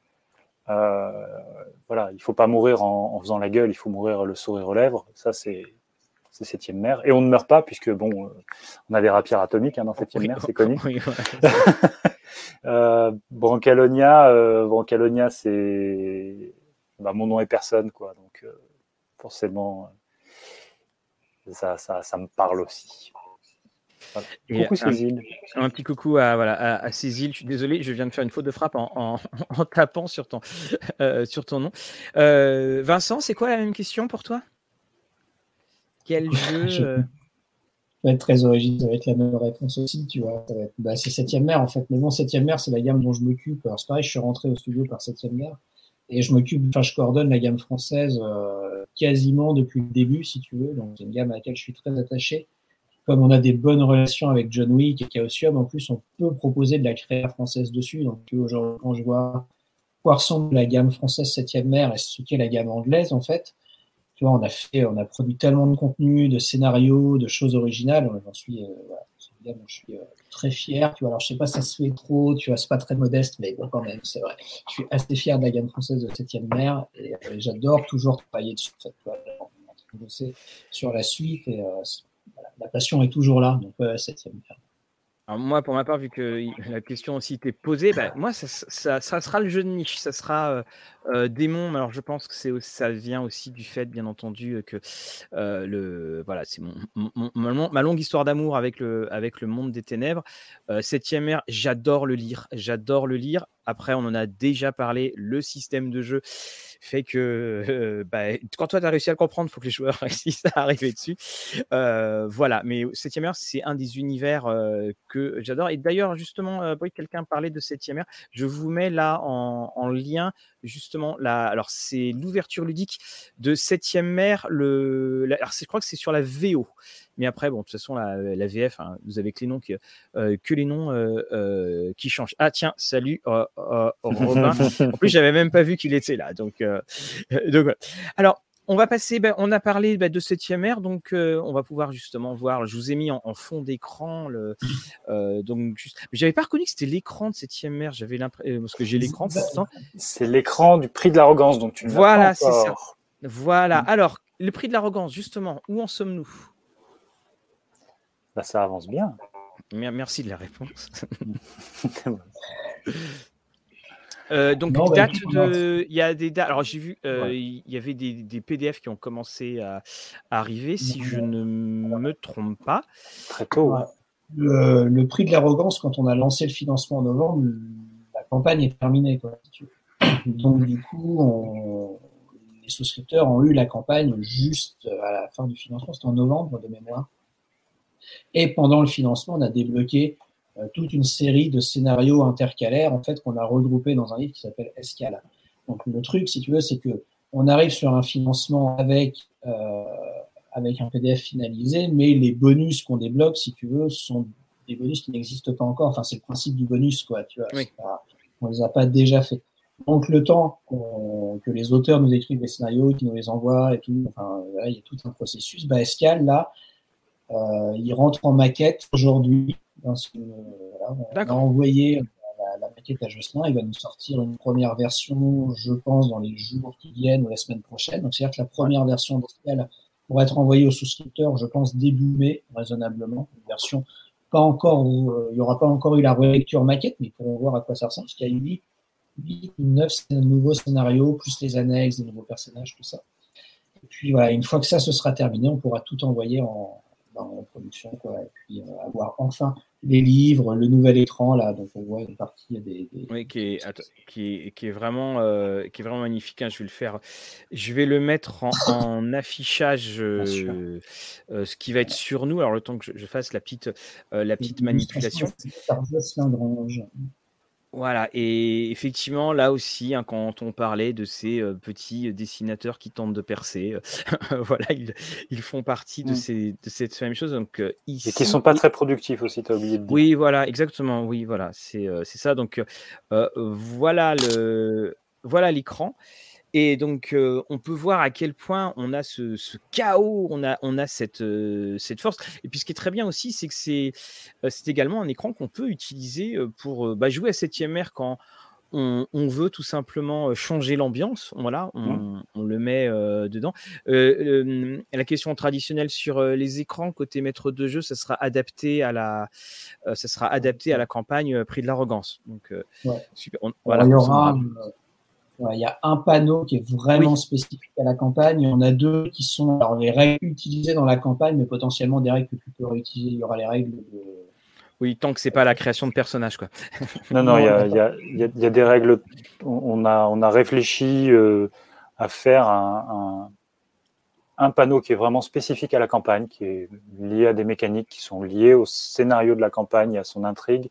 Et il y en a deux autres qui sont beaucoup plus génériques, qui sont sur des règles euh, les règles qu'on utilise tout le temps, c'est-à-dire, euh, tiens, au fait, quand je suis à tel niveau de blessure, qu'est-ce qui se passe euh, Tiens, j'ai besoin d'un an de PNJ, voilà, des choses, des, vraiment une mini boîte à outils. Alors, ça reste trois volets d'écran, donc voilà, ça fait pas, pas le café non plus, mais ça peut dépanner. J'ai besoin d'un d'un nom de fédération, euh, de la fédération, et, euh, il s'appellera pas juste Bob, quoi. C'est un mieux. Ou alors euh, copyright, parce qu'on a, voilà, on a, on a Ça. alors, on va repasser à un autre jeu. Bon, bon j'ai pas fait la petite transition vidéo, mais Brancalonia. Donc, Brancalonia, donc c'est le jeu dont tu parlais tout à l'heure, Fred. Où est-ce que nous en sommes d'ailleurs pour voilà, Brancalonia, où en sont donc euh, nos, héros, entre guillemets Nos canailles. Mmh eh bien, pareil, ça avance. D'accord.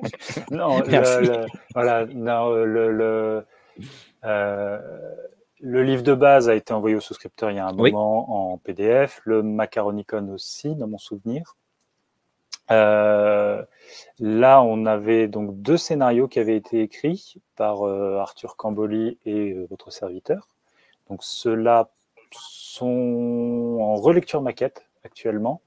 il y a les gazettes qui avaient été débloquées, la traduction des gazettes, donc qui étaient des, des petits suppléments en jeu, hors jeu, c'est-à-dire euh, ça présente des aspects de l'univers comme si c'était des vrais magazines, enfin des vrais, des vraies gazettes de l'univers de Brancalonia euh, qui avaient été débloqués dans la, campagne de financement euh, italo-anglaise.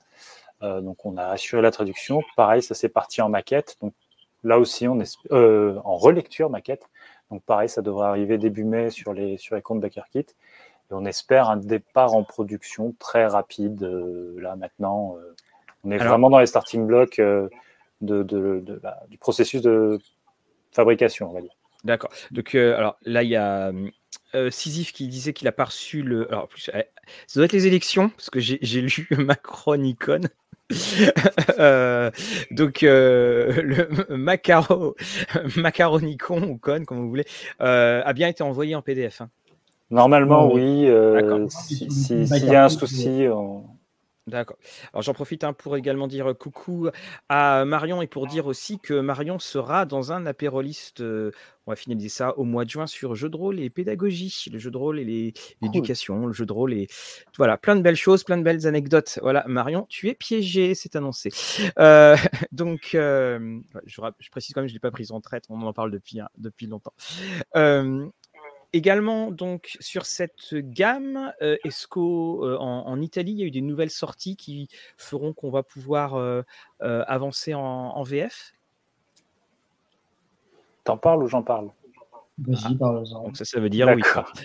oui, oui. Non, bah en fait, euh, on a d'excellentes relations avec Acaron Games. C'est très plaisant de travailler avec eux. Euh, c'est pour ça qu'on a pu annoncer d'entrée de jeu qu'on allait traduire la campagne euh, de The Empire Wax Back, titre anglais qu'on n'a pas encore réussi à traduire en français qui, va donc être un, très gros scénario, une très grosse campagne dans, l'univers de Brancalonia. Donc ça, on a annoncé qu'on allait le traduire. Euh, et les épisodes commencent à sortir en anglais et en italien, donc on va commencer à les recevoir, aussi de notre côté, pour entamer la traduction et euh, à terme, dans un premier temps, fournir le PDF aux souscripteurs de la campagne française euh, originelle, et puis euh, à terme, faire un financement participatif pour le pour l'impression. Donc ça, c'est ça, c'est la suite. Et après, euh, bah après, on avait parlé d'un d'un supplément dédié à la frange, donc l'équivalent français de ce qu'est l'Italie. Enfin voilà, le Pancalonia se déroule en Italie, euh, euh, et, donc, on voudrait faire la frange, qui est donc euh, la version miroir de la France. donc, tout ça est en, bonne marche. mais pareil, on n'avait pas atteint le, palier.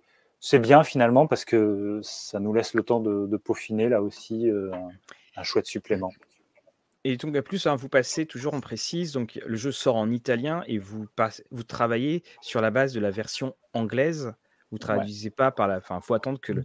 le... Mais que fait Arthur Que fait Arthur, franchement En réalité, euh, pour, euh, pour... Alors, Arthur travaille à partir de la version anglaise. On a des relecteurs italiens qui checkent, enfin, italo-français, qui checkent la traduction d'Arthur par rapport à la version italienne de, de Brancalonia.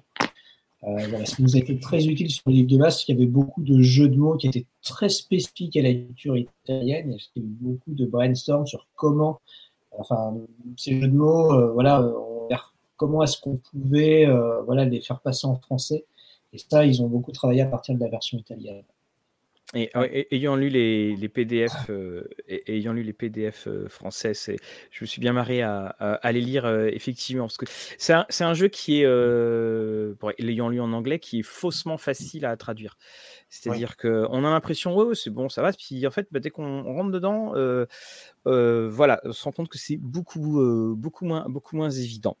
Alors, on a aussi un autre jeu. Alors, celui-là, on va dire qu'on on avait parlé du, du guiret, on avait parlé du grivois. Je, fais la petite transition vidéo. Nous parlons maintenant de suspense de Vermine. Alors, Vermine, Vermine, où en est-on? Parce que, effectivement, euh, Vermine, c'est un jeu qui est euh, très, très attendu. Donc, voilà, le Vermine, je le mets en dessous euh, de nous. Je vais, vous le remettre, je vais nous le remettre tout de suite en, en, donc en overlay. Où en est, où en est le jeu? Et alors, la réponse, ça avance, n'est pas autorisé. ça avance. Euh, non, bah écoute, je pense que là, on devait livrer ce mois-ci, donc on est officiellement en retard sur Vermine. Euh, il faut savoir que c'est un projet donc, qui est euh, complexe. On va dire c'est quatre, enfin voilà, c'est quatre livres. et ces quatre livres dont le volume de texte final, parce que les auteurs de Vermine ont été très prolifiques et plus important que ce qu'on avait imaginé. C'est-à-dire qu'à la base, c'était quatre livres de 128 pages. Et en fait, en vrai, euh, ça risque de faire plus. Alors déjà, la route dont on est en train de finaliser le PDF, il y a combien? 140, un truc comme ça. 144. Je groupe, 144. Et je pense que le groupe va être encore plus important. Bon, il va y avoir beaucoup, de contenu. C'est euh, un peu l'impression des pages. Mais bon, voilà, on s'est retrouvé avec euh, énormément de matière. Et donc, ça fait énormément de matière à valider, beaucoup de points de règle, beaucoup de travail derrière pour essayer de tout recaler avec pas mal d'intervenants. Euh, là, le truc, c'est qu'aujourd'hui, donc, les textes sont finalisés, sont validés donc, par Julien, par Julien Landel, l'auteur du jeu, et on est en train de faire la maquette de ces suppléments, euh, voilà, qui est en cours. Donc, euh, on est plutôt bien avancé sur la route, mais il faut qu'on revoie un certain nombre de choses. Euh, et puis, le groupe, donc, on, je sais pas, c'est la V1, la V2 peut-être maintenant que Jocelyn a, nous a fait, mais sur laquelle on a encore un peu travaillé parce qu'il y a beaucoup de on est, ouais, on, est dans, dans, vraiment cette problématique de. Euh, on a démarré le projet en, bah, en avril 2021 avec euh, avec des textes qui étaient prêts. Mhm. Et puis on a tout reçu. On a alors déjà c'était plein d'auteurs qui avaient travaillé ensemble sous la sous la hulette de Julien. on s'est rendu compte que les visions étaient peut-être pas toujours les mêmes, donc il y avait eu un gros travail d'uniformisation. Et forcément, quand tu parles d'uniformisation, autant sur l'univers, donc euh, Brice pose la question dans le, dans le chat, Vermine 2047, c'est un jeu post-apocalyptique où l'effondrement a lentement mais sûrement eu lieu. Euh, et la nature a repris ses droits sous sa forme la plus grouillante. C'est-à-dire que bah, si le jeu s'appelle Vermine, c'est parce que les insectes et le, le, les rats, les parasites, tout ce que vous pouvez imaginer, euh, donnent beaucoup de fils de, de fil à retordre à l'humanité. Avec euh, en plus une dimension euh, chamanique, pas forcément surnaturelle, mais où il peut y avoir du surnaturel. Et trois modes, trois modes de jeu, un qui est très réaliste, très cru, un qui est un peu plus ouvert au surnaturel, presque en mode X-Files. Donc c'est de temps en temps, il va se passer un truc. Enfin, X-Files post-apo, encore une fois. Mhm. Et puis un autre qui est, euh, qui est le mode apocalypse, où là, euh, oui, bah quoi, l'ours, il fait 8 mètres, et alors euh, je... Oui, comme les 5 autres à côté, où est le problème? On, est, on, est à, on, est à, 9 mètres, et s'il tombe, il nous, il nous rate toujours. Voilà, il n'y a pas de problème. Donc on s'est retrouvé avec ce, ce, ce, corpus de texte à uniformiser, à illustrer, avec en plus des ajustements à faire au niveau des règles, de, de l'équilibrage, s'assurer que que, les règles qui étaient créées ne transformaient pas ce kit de survie qui a été beaucoup apprécié en usine à gaz. Donc bien faire la part des choses entre les options, les, les... voilà. Donc c'est c'est un jeu qui est euh, actuellement, et on en voit le bout heureusement, qui est victime de la richesse de son univers ah. et de sa proposition de jeu c'est la question aussi que, je posais, parce que de, mémoire, il y avait eu des propositions assez originales au niveau du, des paliers euh, du, euh, du, jeu. je ne sais pas pourquoi dans ma tête, il y a des choses en bois. Il y avait un artiste, je crois, qui, euh, il y avait un, artisan, pardon, qui faisait ça. Et, ça, ça, ça contribue à du retard. C'est parce que ça fait donc plusieurs prestataires mmh qui doivent délivrer.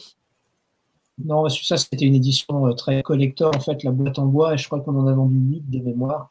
donc, non, pas du tout. Euh, là, euh, donc, heureusement, on les a pas fait. on ne les a pas encore fait faire ces boîtes parce que, bah, du coup, sinon, on aurait été très embêté avec le volume de ces livres. tu vois, ah oui. Pour 4 volumes de 128 pages, si, si finalement ils font 150, bah, du coup, tu te retrouves avec une boîte trop petite. Donc, heureusement, elles ne sont pas encore faites. Et en même temps, veux, euh, c'est l'équivalent d'un mois de travail, si tu veux, pour, euh, cet artisan, parce qu'il n'y a que 8 boîtes à faire, en fait, sur, la boîte en bois. Mais bon, voilà, de la même manière, les boîtes collector n'ont pas encore été fabriquées. Et c'est pas heureusement, sinon on aurait été bien embêté avec la, pagination des livres. C'est vrai que c'est, on va finir les livres, voir combien de pages ça fait en vrai, et puis ensuite on verra, on fera la boîte quand même sur mesure pour que tout rentre, entre les. Ça peut être et le, donc là, en fait, on, se retrouve, euh, voilà, exemplaire par totem, voilà, c'est ça. Mm. Donc en fait, là, on, est dans cette phase, euh, donc de, il y a cette phase où on a tout regroupé, mais donc tu as, vous pouvez nous donner une, une plage d'arrivée euh, dernier trimestre 2022. Alors, il vaut mieux pas. Non, on va pas. Enfin, moi, pour moi, dans l'idéal, il faudrait que le jeu arrive en fin d'année. Je pense qu'il devrait arriver en fin d'année, normalement. D'accord. la route, ça va pas, le PDF va pas tarder à être finalisé. Le groupe, il va arriver chez les souscripteurs à un moment donné, peut-être fin mai, et les règles en juin, quoi. À partir de là, tous les bouquins sont faits. Maintenant, tu vois, encore une fois, les délais de production qu'on nous annonce, ils sont très fluctuants, et on va dire d'un mois sur l'autre, en fonction euh, de comment les imprimeurs sont pris, on, c'est, ouais, on peut pas vraiment savoir. Mais pour moi, oui, le jeu, il doit, il doit sortir cette année de toute façon. On va avoir du retard, mais euh, pas 5 ans de retard. C'est quelques mois de retard. Mmh d'accord, effectivement. Alors, un autre jeu, et puis après on va revenir sur, euh, sur d'autres thèmes. un autre jeu, c'est Esteren. Alors, Esteren, euh, alors moi je vais, je vais vous donner mon, rapport à, à. Alors, c'est ça que je crois que j'avais déjà raconté, raconté l'anecdote. C'était quand, Guillaume m'a débauché pour rejoindre Rollis TV. Moi, je, jouais dans le jeu de rôle, dans les productions, je les suivais plus et je jouais en, cellule, comme on dit, en cellule dormante, comme beaucoup de personnes. Et il me parlait d'Esteren. Je ne comprenais pas ce que c'était. Et on entend régulièrement d'un supplément étrange et mystérieux qui devrait sortir. Et, je, dois vous dire hein, que même moi, si on me demande précisément, je crois que c'est le ministère de Derg ou quelque chose comme ça, je, serais incapable de dire ce que c'est parce que je n'ai pas pu. voilà, j'étais plus là à cette époque-là. Estérène, qu'est-ce qu'on peut dire dessus? Et là, il y a Vincent qui est désigné du doigt par, par Fred. Eh ben, écoute, on peut dire à Astérène que c'est euh, alors c'est la gamme historique du studio. La gamme c'est construite autour d'Astérène et ça reste aujourd'hui euh, le best-seller du studio. Enfin, c'est le jeu mm. qu'on a le plus vendu et c'est un jeu qui continue de se vendre, se vendre plutôt bien en fait. Euh, donc voilà, c'est un jeu qui euh, à la fois voilà a encore le poil des erreurs de jeunesse de ces auteurs de l'époque, si tu veux, parce que c'est vrai que quand le premier livre est sorti, ils ont tout de suite annoncé les secrets, et finalement, bon, dix ans plus tard, les secrets sont toujours pas là. Mais malgré tout, je veux dire, c'est pas un jeu qui s'est arrêté. Il y a eu un certain nombre de publications, un certain nombre de suppléments euh, qui, sont sortis au fil des années, des campagnes, ce genre de choses. C'est un jeu qui vit, en fait, qui continue à vivre. Et oui, les secrets est un peu une arlésienne, mais oui, on travaille dessus. D'ailleurs, on a on a décidé d'utiliser, si tu veux, la même technique que pour Dragon. C'est-à-dire, Dragon, on a scindé et Anna en tome, si tu veux, pour l'encyclopédie. Mhm. Et les secrets, pour éviter, tu vois, le supplément massif de 800 pages qui arrive dans 15 ans, on va le scinder aussi en morceaux, si tu veux, et sortir les, choses progressivement. Ça a été euh, annoncé, hein, c'est un des bonus de romantisme noir quand il est sorti. Donc oui, on est en train de travailler dessus, et oui, un jour il va sortir. Mais comme d'habitude avec Astérène, on fait privilégier la, la, qualité avant toute autre chose. Et euh, de toute façon, on peut jouer au jeu sans. Euh, c'est combien, de, combien de suppléments Esteren? C'est pas mal. Alors, il y a beaucoup, il y a eu beaucoup de choses hein, sur Esteren. C'est pas un projet cross média, c'est-à-dire il y a du jeu de rôle, de la musique, il y a eu des jeux vidéo, il y a eu un jeu de plateau, il y a eu beaucoup de choses autour d'Esteren. On va dire sur les suppléments euh, canoniques, tu as Esteren, Voyage, Déargue, qui est une campagne, euh, tout ce qui est autour de Man, donc il a un peu en lien avec euh, la, campagne de DR, il y a eu Occultisme, Lune Noire, euh, des scénarios comme le monastère de Tuat. il y a eu beaucoup de choses autour du, du jeu en fait qui sont, qui sont, qui sont sortis. Et si tu veux, pour la, la, petite anecdote, donc, le jeu existe en anglais, donc il est Shadows of Esteren. Et en anglais, on n'a pas refait la même erreur, c'est-à-dire on n'a jamais annoncé un livre des secrets, en tout ah cas pas, ah et je veux dire, les Anglais nous ont jamais dit, mais quand est-ce que sortent les secrets? On a besoin des secrets pour jouer. Non, pas du tout, en fait. C'est juste qu'à l'époque, on s'était enflammé. Euh, mais je veux dire, à partir du moment où tu le sais pas, ben, en fait, ça génère pas d'envie. En fait, on a auto-généré une envie, si tu qui était. Oui, voilà, c'est ça. Euh, comme on dit, on, on, on ne connaît jamais on ne connaît jamais ce qu'on ignore. Donc euh, voilà, c'est voilà, l'ignorance est, protectrice. C'est toujours intéressant et c'est d'ailleurs, enfin, c'est ça qui est un petit peu euh, euh, de base. Parce que là, vraiment, je me mets vraiment sur une personne extérieure parce que je ne connais pas du tout. Mais c'est moi, dès que j'entends parler de ce jeu, on, a toujours ces, ces, deux mêmes retours qui, qui je trouve, se, ce parasite. C'est super. Il y a qu'à voir d'ailleurs dans le là dans le chat. Les, puis on a Clotilde qui y allait franchement, voilà. et, et où je vois Suck My Dice. Et puis après, toujours, on a le Ah oui, mais il y a ce supplément sur les secrets. C'est, je trouve qu'il y a quelque part de. Quand, quand, on fait la comparaison, c'est pour ça que je te demandais au niveau du supplément, c'est quand même très disproportionné. De, un supplément, même, même s'il est épais, qui n'empêche pas de jouer au jeu, qui revient toujours en, en, serpent de mer, alors que, bah, effectivement, on, voit l'accueil et la, la popularité du jeu.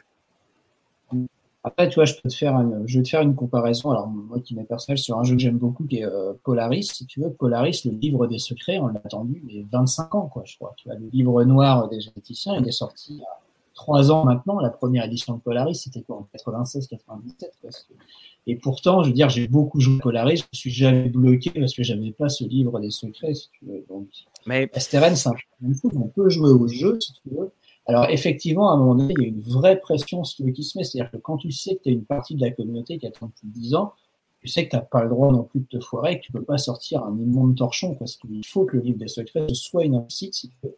Effectivement, derrière, on a beaucoup de pression, on travaille beaucoup dessus, si tu veux, mais voilà, il est en cours il sortira quand il sera finalisé, et un peu comme tous les jeux qu'on sort, quand on sera nous contents et fiers, si tu veux. Et si ça doit prendre encore un ou deux ans, écoute, ça prendra encore un ou deux ans, on n'est pas à ça près, mais au moins quand les gens l'auront entre les mains, ils seront contents de, de Oui, c'est. Puis alors, de toute façon, c'est pas non plus les seuls cas de jeu. Tu prends euh, RunQuest, euh, ça fait plusieurs décennies qu'on attend la guerre des héros. Euh, voilà, enfin, c'est quand même ça. Et puis, il y a aussi une chose. Euh, il est toujours pas réveillé, Cthulhu. Hein? Toujours pas. Alors, alors bon. Et Nyarlathotep ne réussit toujours pas à, conquérir le monde. À chaque fois, il se fait avoir. D'étanche. Ça tient un peu. Pardon, je t'ai interrompu.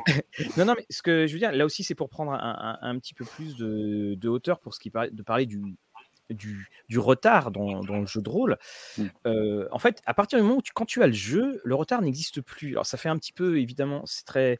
Euh, ça fait euh, très évident comme phrase, mais moi je, je, prends par exemple Dragon. Dragon qui a eu son retard, très étonnamment, j'ai quand même pu voir sur les réseaux sociaux des personnes qui vitupéraient devant le retard de Dragon et soudainement, quand ils ont vu le produit sorti, ah oh, est-ce que je peux pas en récupérer un? et tout cela. Et on a eu pareil sur Pavillon Noir. Pavillon Noir, il y a eu cette attente énorme qu'on comprend tout à fait, mais une fois qu'on l'a, à partir du moment où on l'a, l'attente n'existe plus et, on, et quand tu as des produits superbes, bon, bah, voilà, dans 5 ans, en 6 ans, on n'y repensera plus. Et alors, c'est vrai que ça peut avoir, comme on disait hors antenne, des conséquences sur. Bah, ça arrive, quand ça arrive, c'est massif, on était dans d'autres choses. Mais le, mmh, c'est cette question du, retard, pour, moi, pour ma part, à partir du moment où, le jeu arrive et qu'il est magnifique, la élite, hein, c'était ça, bon, bah, on, on, dira que ça a été le prix, le prix à payer pour avoir quelque chose de superbe. Parce que quand on a des jeux qui sortent, qui sont à peine relus, bon, bah, on, on est, on est moins content. Voilà. il faut bien se souvenir que bon, STRN est sorti à une époque où le financement participatif n'existait pas encore.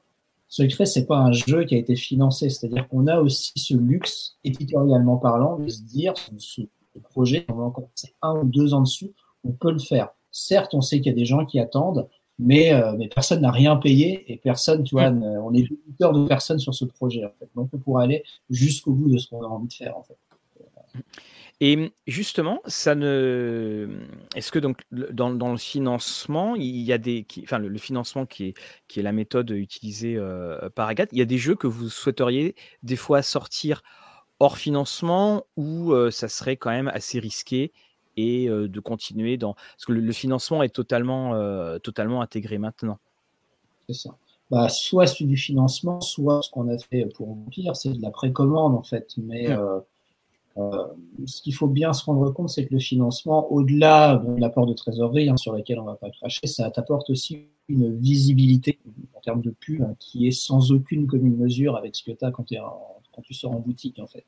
Si on sort un jeu de manière traditionnelle en boutique, on va en parler, euh, tu vois, le, jour en fait de la sortie boutique. Si tu fais un financement comme pour Créature euh, Inframonde là, qui va durer un mois, tu sais qu'on va pas être ton truc pendant un mois de suite si tu veux. Donc potentiellement, tu as plus de chances de réussir à acheter des gens qui pourraient être intéressés, là où en boutique, bah écoute, c'est plus compliqué en fait.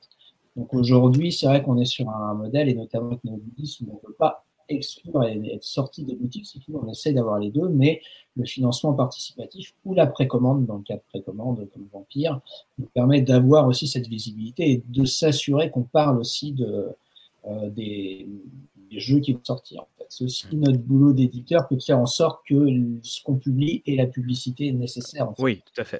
Aujourd'hui, les, les confrères, c'est la même chose. Soit c'est du financement, soit ils font une précommande. Euh, d'une manière ou d'une autre, mais on s'aperçoit que des sorties boutique boutique où il n'y a pas ce, ça sur le net, ça n'existe quasiment plus. Oui, oui, tout à, tout à fait. Là, on a Maca qui dit, hein, donc, euh, alors quand il n'est pas de cet avis, c'est quand je, parlais de, de l'attente, c'est plus on attend, plus la hype tombe, moins on utilise le jeu. Euh, bien entendu, je, parle de personnes qui attendaient le, le jeu, parce que bien entendu, hein, il a, tu as tout à fait raison, euh. Des fois, il y, a des, il, y a des, il y a des jeux qui arrivent. Moi, ça m'est arrivé, j'ai eu un jeu, j'avais oublié que je l'avais, je l'avais pledgé. Donc, euh, c'est ça. Donc, bien entendu, il y a la question de, de la hype qui retombe pour, pour certains. Puis parfois, des, fois, elle, des fois, elle remonte parce que le jeu vient d'arriver. Oui, il y a des rendez-vous manqués. Hein. on a discuté avec des, des, avec des copains qui ont dit ça nous est arrivé, j'ai pledgé tel jeu, je savais même plus que ça devait arriver, je l'ai reçu. Et en fait, bah, je me rends compte que quand j'ai pledgé, c'était un truc impulsif parce que c'était bien vendu, ça avait l'air joli et tout. Mais en fait, je me rends compte que j'ai pas l'énergie, euh, ou je l'ai plus, euh, à consacrer à ce jeu, parce que c'est de l'énergie quand même de s'approprier un univers et peut-être un système de règles et tout ça. Donc ouais, il y a des rendez-vous manqués, soit parce que en fait c'était un, petit achat impulsif, ça nous arrive à tous. Mmh. Euh, et puis et puis il y a aussi non mais bon ça fait trop longtemps et là le rendez-vous il est complètement manqué quoi on le sait, ça arrive, euh, et, on n'a pas envie de ça. Encore une fois, hein, ça nous a pas fait plaisir de, se dire ah ça fait six ans qu'on bosse sur un truc et on l'a toujours pas sorti. Chouette, chouette, chouette. Non, ça fait plaisir à personne. Euh, vous demandez aux collègues qui ont eu des projets euh, qui, ont, duré, ça leur a pas fait plaisir parce que bah, on n'aime pas entendre des gens râler sur le travail qu'on est en train de faire et, et de râler de manière compréhensible sur le côté, on est frustré euh, de, l'attente. Donc, euh, c'est aussi pour ça qu'on a changé de méthode de travail, de dire, on propose un financement. À la fin du financement participatif, vous aurez les PDF. Parce, que déjà, c'est une preuve de notre sérieux, et puis parce qu'on sait que c'est une manière de réduire les délais. Après, il va y avoir cet incompressible et, et cette part d'impondérable qui est de produire les objets physiques. Et actuellement, dans le contexte actuel euh, qu'on fait au début du, de l'apéroliste, euh, il y a beaucoup d'incertitudes qui demeurent. Mais, notre boulot d'éditeur, c'est de diminuer cette incertitude, ce facteur d'incertitude, en disant ben, on fait tout pour réduire les délais entre on vous fournit le PDF, monsieur ou madame l'imprimeur, euh, vous nous fournissez les bouquins. Donc, voilà. Oui, de toute façon, d'avoir le. C'est aussi quelque chose qu'on qu'on remarque chez tous les éditeurs. Il y a, enfin, chaque éditeur a appris de ses erreurs et, puis, en fait, quelque part, c'était aussi des. Il y a eu cette période folle du, financement qui a été ouverte euh, euh, bah, de toute façon par les éditions sans détour et la, enfin, dans l'histoire du financement du jeu de rôle, là où tout commence, c'est la V7 de, de, Cthulhu par sans détour. C'est-à-dire que ça, ça explose et, puis bah, tout le monde s'est engouffré dedans. Et puis après, bah, on se rend compte effectivement que l'odeur de peinture fraîche elle, disparaît. Et puis il y, a des, petites choses qui, qui, qui arrivent et puis qui, fâchent. Et on est revenu à cette à une sorte de sobriété dans, qui est vraiment, mais je trouve, salvatrice. Parce que quelqu'un disait en, début revenir aux bases, mais comme je le disais, moi j'ai l'impression qu'on revient aux bases.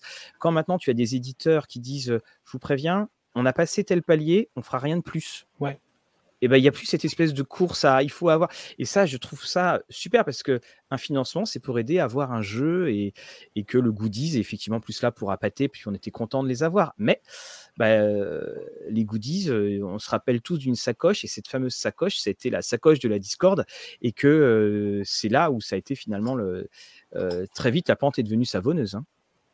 ouais une sacoche ou un stylo, mais bon. Oui, oui, le, oui, le, stylo, oui, tout à fait, oui, voilà. Et voilà, bon, voilà, c'est c'est ça, c'est pas faire de promesses inconsidérées et et, et ouais, minimiser les frustrations de part et d'autre, quoi. Mm, mm, mm.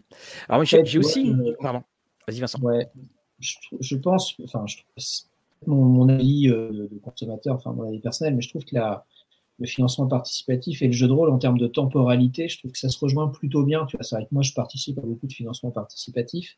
Là, actuellement, tu vois, je joue une campagne, euh, Axel Fika pour ne pas la nommer. J'ai pas besoin d'un jeu de rôle pour maintenant, en fait. Tu vois, j'ai besoin d'un jeu de rôle pour plus tard, pour par Axel Fika. Donc, quand je pêche maintenant, euh, bah, c'est pas grave si j'ai pas le jeu de rôle euh, la semaine d'après, si ça arrive quelques mois plus tard, parce que de toute façon, je n'ai pas un besoin immédiat, en fait. Donc du coup, euh, je trouve que les deux, euh, autant il y a certains médias où ça peut être frustrant d'attendre, autant je trouve qu'avec le jeu de rôle, c'est pas. Effectivement, faut pas qu'on reparte sur des années et des années d'attente, si tu veux. Mais euh, le fait qu'on n'ait pas les choses immédiatement tout de suite, je trouve pas ça si gênant que ça. En fait, je trouve que ça se marie bien. Alors après, n'oublie pas aussi qu'on est biaisé parce qu'on est vieux, qu'on a des gamins et qu'on ne joue plus qu'une fois par mois, contrairement à plein de gens qui ont encore énormément de temps et qui jouent trois fois par semaine. Mais, euh, c'est une question d'ailleurs, euh, bah, je la pose de toute façon, et puis on, en parle suffisamment dans, les lives, c'est justement sur euh, on, est, il y a une communauté donc qui tend, qui se rajeunit un petit peu. Là, ça commence un petit peu à, se rajeunir. Mais moi, c'est la, question que, je pose, et c'est une question que je pose à, à, tout le monde. Est-ce que en tant qu'éditeur, on n'a pas aussi tendance à vouloir produire les jeux que l'on inconsciemment que l'on que l'on avait lorsqu'on était plus jeune lorsqu'on était joueur, ce qui fait qu'on a des jeux effectivement avec euh, qui font 300, qui font euh, qui font 400 pages et qui quand une fois une fois qu'ils arrivent, quand on, le voit euh, qu'ils doivent être présentés à des joueurs de la jeune génération où le rapport à, la lecture, à l'ouvrage livre est pas du tout le même, où la temporalité d'acquisition du, du, temps passé, la temporalité, enfin le temps passé pour pouvoir être, on va dire, performant pour jouer, n'est plus du tout la même qu'avant. Avant, on ne proposait pas de pré-tirer. Maintenant, quasiment tout le monde propose des pré-tirés pour qu'on joue euh, au plus vite. Vous, c'est quoi votre, votre idée euh, euh, là-dessus? Sur justement la nature de la, la, nature de cette de ces objets, le form factor pour dire.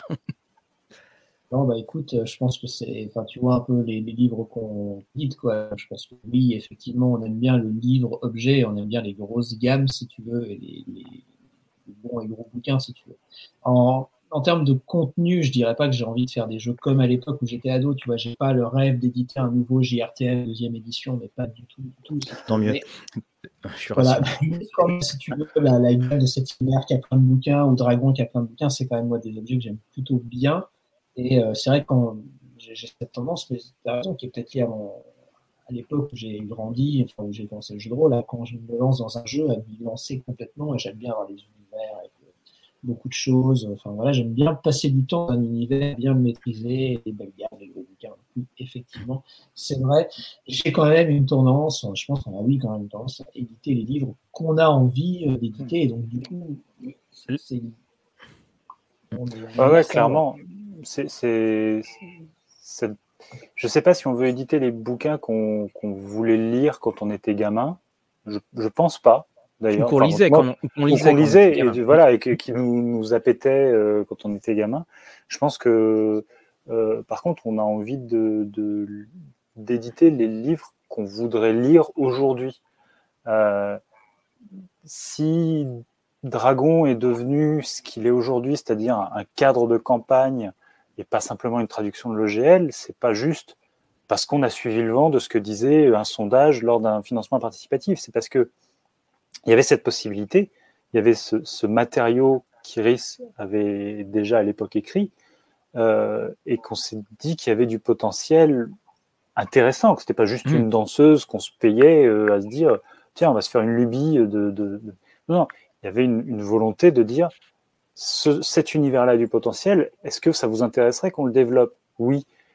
Bah, évidemment, derrière, quand euh, Iris écrit quand euh, Ginelle met en page et illustre, quand euh, Constance assure euh, le, tout le pôle éditorial sur la gamme Dragon et sur Créature Inframonde, bah, évidemment, ça transparaît, et ça transparaît aussi de la politique du studio, de se dire, on a envie de faire un, ouvrage qui va s'inscrire dans ce qu'on a envie de lire aujourd'hui, donc de sortir des, des, des, des, princesses à sauver, mmh. des barbares en chainmail en bikini chainmail et, euh, et des orques qui sont bas du front et rien d'autre, quoi. Donc, ou des euh, barbares à sauver. ou, des, ou des barbares à sauver, ce qui est vachement plus rare, quoi. Euh, mais enfin, ça a choqué personne quand. Enfin, si, ça a choqué et, tout le monde a fait waouh, c'est cool. Quand avant il y avait Conan qui était un gros barbare qui voulait devenir roi, et puis ensuite il y a eu Elric qui était un empereur qui foutait son empire aux flammes, quoi. Et, tout d'un coup, on a fait Oh, c'est génial. Bon, euh, il y a peut-être encore d'autres. Alors, euh, c'est les, huit histoires originales, quoi, mais il y a peut-être encore des, points de vue et des angles d'attaque différents à aborder. Et ce qui nous intéresse dans les livres qu'on édite, là j'ai parlé de Dragon et, de, et du monde des Hana, mais ce qui nous intéresse dans les propositions de jeu des livres qu'on édite, c'est c'est quoi l'angle d'approche? Si c'est pour refaire euh, le, millième. Enfin voilà, on disait JRTM et on a, on a, joué à JRTM. Euh, enfin, voilà. Si c'est pour refaire euh, de la fantasy de base d'il y a 70 ans, c'est bien, c'est fondateur. Mais les fondations, ça sert à construire des choses qui s'élèvent et qui nous élèvent et qui nous, nous ouvrent les chakras et nous font voir le monde différemment. C'est ça l'imaginaire. Et il faut des. C'est moi, c'est ça que j'aime beaucoup quand moi qui découvre euh, vraiment euh, Dragon. Ce, que j'aime, c'est que j'ai une sensation de, de vent nouveau. Et c'est ce vent nouveau qu'il faut absolument euh, qu'il faut maintenir parce que on peut pas citer encore en référence des bouquins qui ont 30 ans. Alors justement, on va expliquer. Alors, à, à, à, Kurogan, pour les jeunes, ça veut dire quoi pour les jeunes? Voilà. Alors, JRTM, c'est le jeu de rôle des terres du milieu qui était l'adaptation du, du, jeu de rôle. Alors, je, il est par là, euh, qui était l'adaptation donc de Tolkien en euh, donc en jeu de rôle, mais alors qui était une adaptation qu'on va qualifier un petit peu, enfin très inspirée de, de l'ambiance Donjons et Dragons. La poésie de Tolkien était, comme on disait, noyée sous les chiffres, avec un système de jeu qui a, euh, qui a donc ses, fans, un système de jeu qui pourrait être euh, vu comme un petit peu rebutant euh, maintenant. Donc c'était très très, voilà, c'est ce que disait Shendor, c'était lourd et, et, et donc rempli de simulations. Et c'est souvent le jeu qui est cité en exemple avec Rêve de Dragon, comme les jeux ayant des systèmes qui sont voilà, qui, qui demande à faut un petit peu de faire de lutte avant de pouvoir le, avant de pouvoir le maîtriser. Ah Donc euh, c'était, euh, c'était pour cela, un souvenir. Parce que par exemple, quand tu jouais à JRTM et que tu rencontrais un orc et que tu sortais de Donjons et Dragons, bah, ton orc il, explosait tout ton groupe. et alors que toi, tu pensais que tu allais en faire de la charpie. Donc, euh, donc voilà, ce, c'était moi ce que j'appelle les jeux Matrix, c'est-à-dire il y a des chiffres partout qui, qui mmh. tombaient, qui tombaient dessus. Et alors Vincent et Frédéric, on arrive sur, sur la fin. Quels sont les jeux qui vous intéresseraient? Enfin là, je parle aux joueurs. Les jeux qui, vous intéresseraient, qui, qui vous font de l'œil en ce moment, VO, VF, euh, hors Agathe euh? ah. C'est très délicat de répondre à cette question parce qu'il y a des, choses qui sont dans les tuyaux et dont on n'a pas le droit de parler. Alors, tu parles d'un jeu en VO, je sais pas, au hasard. ouais, euh, voire même qui sont en cours de traduction. Donc, je, puisque encore une fois, on prépare des projets pour qu'ils arrivent en financement participatif, tout chaud, tout prêt. Euh, donc il y a des choses qui sont dans les tuyaux et qui, sont, qui sont bien alléchantes, mais on peut pas en parler. Alors je vais faire une réponse, euh, je vais faire une réponse euh, dont je peux parler. Moi, le, jeu, le jeu qui me tente, c'est celui que je suis en train d'écrire.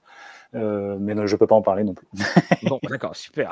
Mais ça va arriver. Bah non, vive la France. Hein. ça va arriver, voilà, c'est ça. Et toi, Vincent?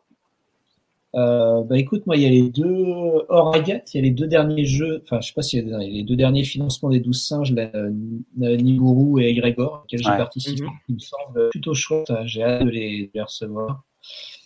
Euh, voilà, je, je, suis assez fan de ce qu'ils font. Bah, tu vois, Pax Efficace, c'est une campagne que je fais actuellement, que je trouve hyper cool. Et puis, euh, voilà. il, y a, il y a ces deux-là qui m'ont beaucoup plu. Et dans ce que j'ai reçu récemment, euh, bah, j'aime beaucoup aussi euh, mais tout, tout le boulot qu'a fait Emmanuel Roudier là autour de son jeu. C'est vraiment un jeu magnifique. Alors justement, bah, euh, ça me fait penser un petit peu, parce que vous parlez de la VO et des, des, des, choses dont on ne peut pas parler. Euh, comment ça se passe euh, bah, le travail de choix de traduction C'est-à-dire, c'est l'équipe Agathe qui, qui regarde ce qui se passe dans les traductions, les financements, ou les retours de, de personnes qui vous disent le jeu-là, il a l'air super. Ça se passe comment? Euh, bah écoute, c'est des. Il y a pas mal de choses à prendre en compte, c'est-à-dire on est une petite équipe, on a une, force de travail entre guillemets limitée, donc il faut qu'on choisisse nos projets. Et en général, on choisit nos projets par rapport à bah, les coups de cœur qu'on peut avoir en fait. Euh, alors soit, si tu veux, on va et c'est quand même notre priorité de développer nos projets personnels. Donc c'est le cas de, de Dragon euh, ou de, des Ombres d'Astérène, c'est quand même notre priorité. Et après, quand on va euh, traduire euh, licence, par exemple, ça marche en termes de coup de cœur, c'est-à-dire pour l'instant, il y a un membre de l'équipe qui euh, aime telle ou telle licence, qui a envie de travailler dessus. Et donc, du coup, ben, on va se renseigner, on va voir si c'est possible. C'est pas toujours le cas, si tu veux. Euh, mais, euh, mais, voilà, mais ça fonctionne vraiment, euh, vraiment là-dessus. Quand on fait démon, si tu veux, c'est parce que dans l'équipe, on est deux à avoir envie de faire ce jeu. si tu veux, c'est pas, on n'a pas regardé le catalogue de X-Pass en disant oh là là, démon, les bifetons qui tombent du ciel, tout ça, mais pas du tout. On était deux et on avait envie de, de, de bosser là-dessus. Par exemple, dans les futurs jeux là qui vont sortir, on est en train de travailler sur sur Kitaï, là qui est le spin-off de cette hiver. Et on le fait mhm. aussi septième mer, ce que je disais, c'est une gamme sur laquelle j'adore travailler. Pas aussi, et donc du coup, j'avais envie de continuer, si tu veux, de pousser le truc jusqu'à D'ailleurs, euh, éclaire-moi, Kitai est sorti en. Il est sorti en VO, Kitai Ou... Bah, enfin, en tout cas, moi, on, a, reçu le PDF, mais je crois que les hackers aussi vont l'avoir. Juste le PDF du livre de base. Et, euh, et donc, nous, on a commencé à travailler dessus. Hein, la traduction, euh, euh, la traduction est finie d'ailleurs de Kitai. On, précise hein, que Kitai, c'est le pendant euh, oriental asiatique. Enfin, c'est un jeu de mots sur KT euh, de donc justement pour, pour 7 mer. Donc ça, veut dire d'ailleurs en, VO, 7 mer se termine pour le coup. On arrive au. le, financement d'origine, c'est-à-dire au départ, John Wick, il a financé le livre de base et je plus 10 ou 11 suppléments, je crois. Mm. Et euh, le dernier supplément, il, restait trois suppléments Cities of Faith, Cities of Wonder et Colonies. Euh, Cities of Faith et Cities of Wonder ont été réunis en un seul livre qui s'appelle Cities of Faith and Wonder. Euh, voilà, donc celui-là a été livré au backer. on est en train de travailler dessus. Et ensuite, il en restera un dernier, Colonies, qui va s'appeler Le pays aux mille nations. le nom a changé. Et une fois que ces deux livres seront sortis, le financement d'origine de l'époque de Septième mer sera euh, terminé. Maintenant, Chaosia n'a pas pour projet de terminer la gamme euh, avec ces deux livres, c'est-à-dire leur priorité, c'est de, livrer aux backers américains ce qu'ils vont acheter, et ensuite, bah, ils vont euh, traduire et faire de nouvelles choses. pourquoi pas, peut-être, le prix d'arrogance en anglais. Ben oui, ça. Euh, pourquoi? Mais c'est intéressant là aussi, et ça, ça, rejoint un petit peu la conversation qu'on avait sur le financement. C'est que euh, cette IMR, c'était plus d'un million de dollars qui avait été, euh, euh qui avait, voilà, qui. Alors là, en ce moment, on a un record qui est en train de se battre, je pense, avec euh, Monte Cook Game, mmh. là, qui va aller dans les eaux de, de One Ring avec euh, Old Age of uh, Appalachian. Et euh, c'est. Avatar, il est. Euh, c'est Avatar. Oui, hein, ouais, mais c'est Avatar. C'est je, je pense, voilà, Avatar. un jeu à licence. voilà, c'est un jeu à licence. Et puis, est-ce que c'était combien déjà Avatar? 7 ou 8 millions, je crois. Oui, oui, c'était. Mais je suis pas certain tu vois, Avatar, on les, le, la communauté rôliste jouera encore dans 10 ans. Je, je, je, suis pas sûr. Voilà. Mais c'est. Hum, je parle vraiment en, création de. Hmm. Même si Montecu Game en ce moment, là, et, euh, Old Age euh, of Appalachian, le titre m'échappe. Euh, pourtant, je suis en train d'écouter les podcasts. C'est aussi une adaptation, vu que c'est un podcast à la base. Mais, ce que je voulais dire, c'est intéressant de, de, voir que pour les personnes qui suivent les, les productions de jeux, c'est que quand on est. Parce que John Wick ne s'attendait pas à faire tout ça. Et que bah, on parlait des erreurs qu'on peut faire, même quelqu'un comme euh, comme John Wick, bon, bah, c'était un, c'est un très bon créatif, mais il y a des choses à gérer et on n'a pas la science infuse dans un domaine qui est aussi récent finalement que le financement participatif. Et, et résultat, bah, euh, je pense pas que quand il a fini le financement en 7 ère, il disait chouette, tu vas être acheté par Chaosium pour que ça puisse continuer à faire, à plus que ça sauve la gamme. Ça avait l'air d'être un très gros score au départ. Tu vois, tu dis 7 ère, un million millions de dollars. Mais en fait, c'est pas septième mer, un million de dollars, c'est 11 ou 12 de septième mer, un million de dollars. Donc quand tu ramènes ça au livre, ça a un bon succès hein, quand même, mais c'est pas non plus euh, complètement, euh, complètement délirant. Quoi. Si tu dis qu'un bouquin a fait 100 000 dollars, euh, un livre de jeu de rôle fait 100 000 dollars, tu fais ouais, bah là c'est mm. ce qui s'est passé. Donc avec 100 000 dollars, il devait payer ses rédacteurs, ses illustrateurs, sa maquette, son impression. Oui, et, moi, à, l'échelle de Rollis TV, c'est. Euh, j'en ai, un, des souvenirs assez émus parce que euh, c'était un des premiers éditeurs américains qui nous envoyait des, des services presse et, j'ai pu voir en fait quand j'envoyais des messages, euh, j'avais tout le temps la même personne et puis après en fait, bah, j'avais une autre personne et puis après j'avais John Wick directement. Et, c'est là, en fait, et on voit, ce qu'on suivait les, actualités, enfin, le, déroulement, c'est qu'il avait engagé des personnes, puis il a dû s'en séparer euh, au fur et à mesure. Et j'ai trouvé une phrase très touchante dans Société secrète, où euh, il écrit euh, Merci à Chaosium de m'avoir sorti de là où j'étais. Je trouvais ça vraiment très touchant parce que c'était une, euh, une manière de. Bah, voilà, c'était très élégant de sa part et puis ça montre aussi la réalité. Voilà, mmh. et ça montre aussi la, la, la, réalité. Et sinon, dans les jeux, alors évidemment, la question va être dans les jeux. que alors vous allez me répondre, oui, mais non, on on peut rien dire. Bon, c'est ça qui est embêtant pour cette question. Mais donc là, dans, dans des jeux futurs dont on parle, qui devraient arriver, vous, là, je parle encore une fois aux, joueurs que vous êtes, hein, aux, êtres humains, pas aux gens derrière Agathe. Euh, est-ce qu'il y a des jeux qui, vous intéressent? On a annoncé Blade Runner, il y a parmi les jeux les plus, euh, euh, les plus attendus. Il y en a que, vous attendez ou finalement le fait d'être dans la création de ses propres jeux fait qu'on on a un regard un petit peu plus distancié? Moi, j'aime bien, j'aime toujours bien voir ce qui se passe chez les autres, en fait.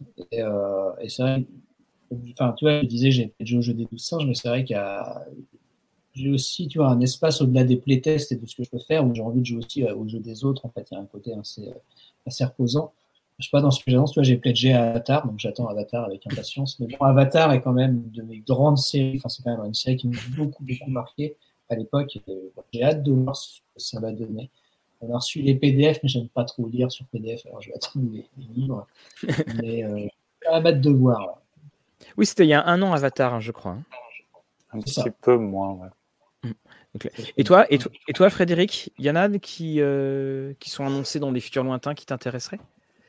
Dans les futurs lointains, non. Euh, alors, il y, a une gamme dont on va assurer la, la traduction chez Agathe, donc ça c'est assez pratique. C'est Inferno, euh, où j'ai vraiment envie de voir ce que ça va donner, parce que je, je vois la subtilité de Brancalonia ce qui peut, ça peut paraître un oxymore dit comme ça, mais euh, je vois la, finesse de Brancalonia et je me dis que Inferno a un énorme potentiel à être un porte-monstre trésor à la Diablo, euh, un bon vieux hack and slash, et je, me doute que quand on se revendique, quand on est italien et qu'on se revendique de, de Dante, de dire on va faire un, un cadre de campagne pour la cinquième dans l'enfer de Dante, voilà, je, je, suis très hypé avec, euh, en me disant, soit il se casse la gueule de, la plus belle des manières, en mode euh, c'est une série B catastrophique.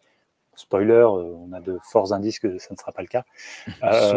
soit. ça va vraiment être magique et terrifiant. Et j'ai eu ce même sentiment, on en reparlait avec Pax Elfica, où le pitch de départ était vraiment très, très inédit. et et, je me disais pareil, ça peut être complètement casse-gueule ou ça peut être mmh. très bien mené. C'est très bien mené. Euh, allez-y les yeux fermés si vous ne l'avez pas déjà pris. Mais voilà, pour le moment, là, j'ai Inferno comme ça. Euh, après, on voit passer plein de titres où on se dit, ah, ça a l'air intéressant comme proposition. Euh, puis regarde son calendrier. Et puis c'est ça, oui, voilà, c'est ça. Et alors, Inferno, d'ailleurs, vous avez une date qui une date approximative du, lancement, vu que là, vous avez parlé de la. Pas encore pour l'instant Ça va être comme d'habitude, enfin, comme pour les autres projets, on va attendre d'avoir le PDF finalisé. Là, je dis pas de le PDF du anglais, parce qu'on a besoin de la version anglaise pour faire la traduction, il est encore prêt. Donc, euh, de toute façon, on va commencer à travailler sur le kit de démo, si le kit de démo a été débloqué en cadeau pendant le financement de Brancalonia, et que le kit de démo existe en anglais. Mais après, bon, voilà, pour le livre, euh, je pense qu'on c'est un projet 2023, hein, soyons. D'accord. On, peut être transparent sur ça. C'est de toute façon le, la sortie du matériau originel fait que de toute façon ce sera un projet 2023. Euh, on peut espérer peut-être le, kit de démo un petit peu avant ça, mais voilà, ne, nous enflammons pas. C'est un très beau projet qui nous motive. Et nous aussi, on n'a pas envie d'en faire un gadin. Quoi. D'accord. Bon, ben voilà, et je crois que justement, c'est l'enfer qui va clôturer notre, euh, émission. Bien, donc, euh, un grand merci à euh, Vincent et puis Frédéric. Hein, comme toujours, c'est nos discussions, le temps passe, on, parle de tout, on, on, parle de rien. On a même réussi à parler d'Avatar, vous vous rendez compte. Et donc, alors, juste pour rappeler, c'est à partir de la semaine prochaine que, donc, euh, on en reparlera de toute façon sur euh, Rollist TV, c'est à partir de la semaine prochaine que nous euh, allons pouvoir découvrir euh, Créature 2 et puis donc l'inframonde. Nous allons aller par monts et par vaux et surtout par vaux, mais, mais tout en bas. On a également toutes les nouveautés que vous nous avez présentées. Cette émission est disponible en replay dès que ça s'arrête. Elle va être mise également en podcast. Normalement, on va faire ça ce week-end. Et puis, alors pour ce qui est de Rollis TV, alors je peux vous dire qu'on a du. Donc, on se retrouve demain en, en live avec Lorraine à 18h pour la, critique de Sapiens. On se retrouve jeudi pour le live direct, enfin pour le journal live. Et puis alors la semaine prochaine, dès mardi prochain, on commence les lives Batman avec les studios Monolith. On va avoir Olivier Caira pour les règles. La semaine d'après, on aura Xavier Fournier, Alex Nikolaevich pour l'univers. Et puis nous aurons euh, Maillard, et oui, nous aurons Maillard, Fred Henry, et puis euh, nous allons avoir Gilles qui était dans le forum pour parler pendant la campagne de, de, de Batman et du Batman jeu de rôle. Donc autant vous dire que voilà, il va falloir que j'ai poussière, que je retire toutes les poussières parce que au bout d'un moment, ça va se voir. Vincent, je te remercie absolument pour tout. Frédéric également. Et puis un grand merci à, à, tout le monde. Et en attendant de tous nous retrouver, que vos parties soient belles, comme on dit. Au revoir à tout le monde. Merci.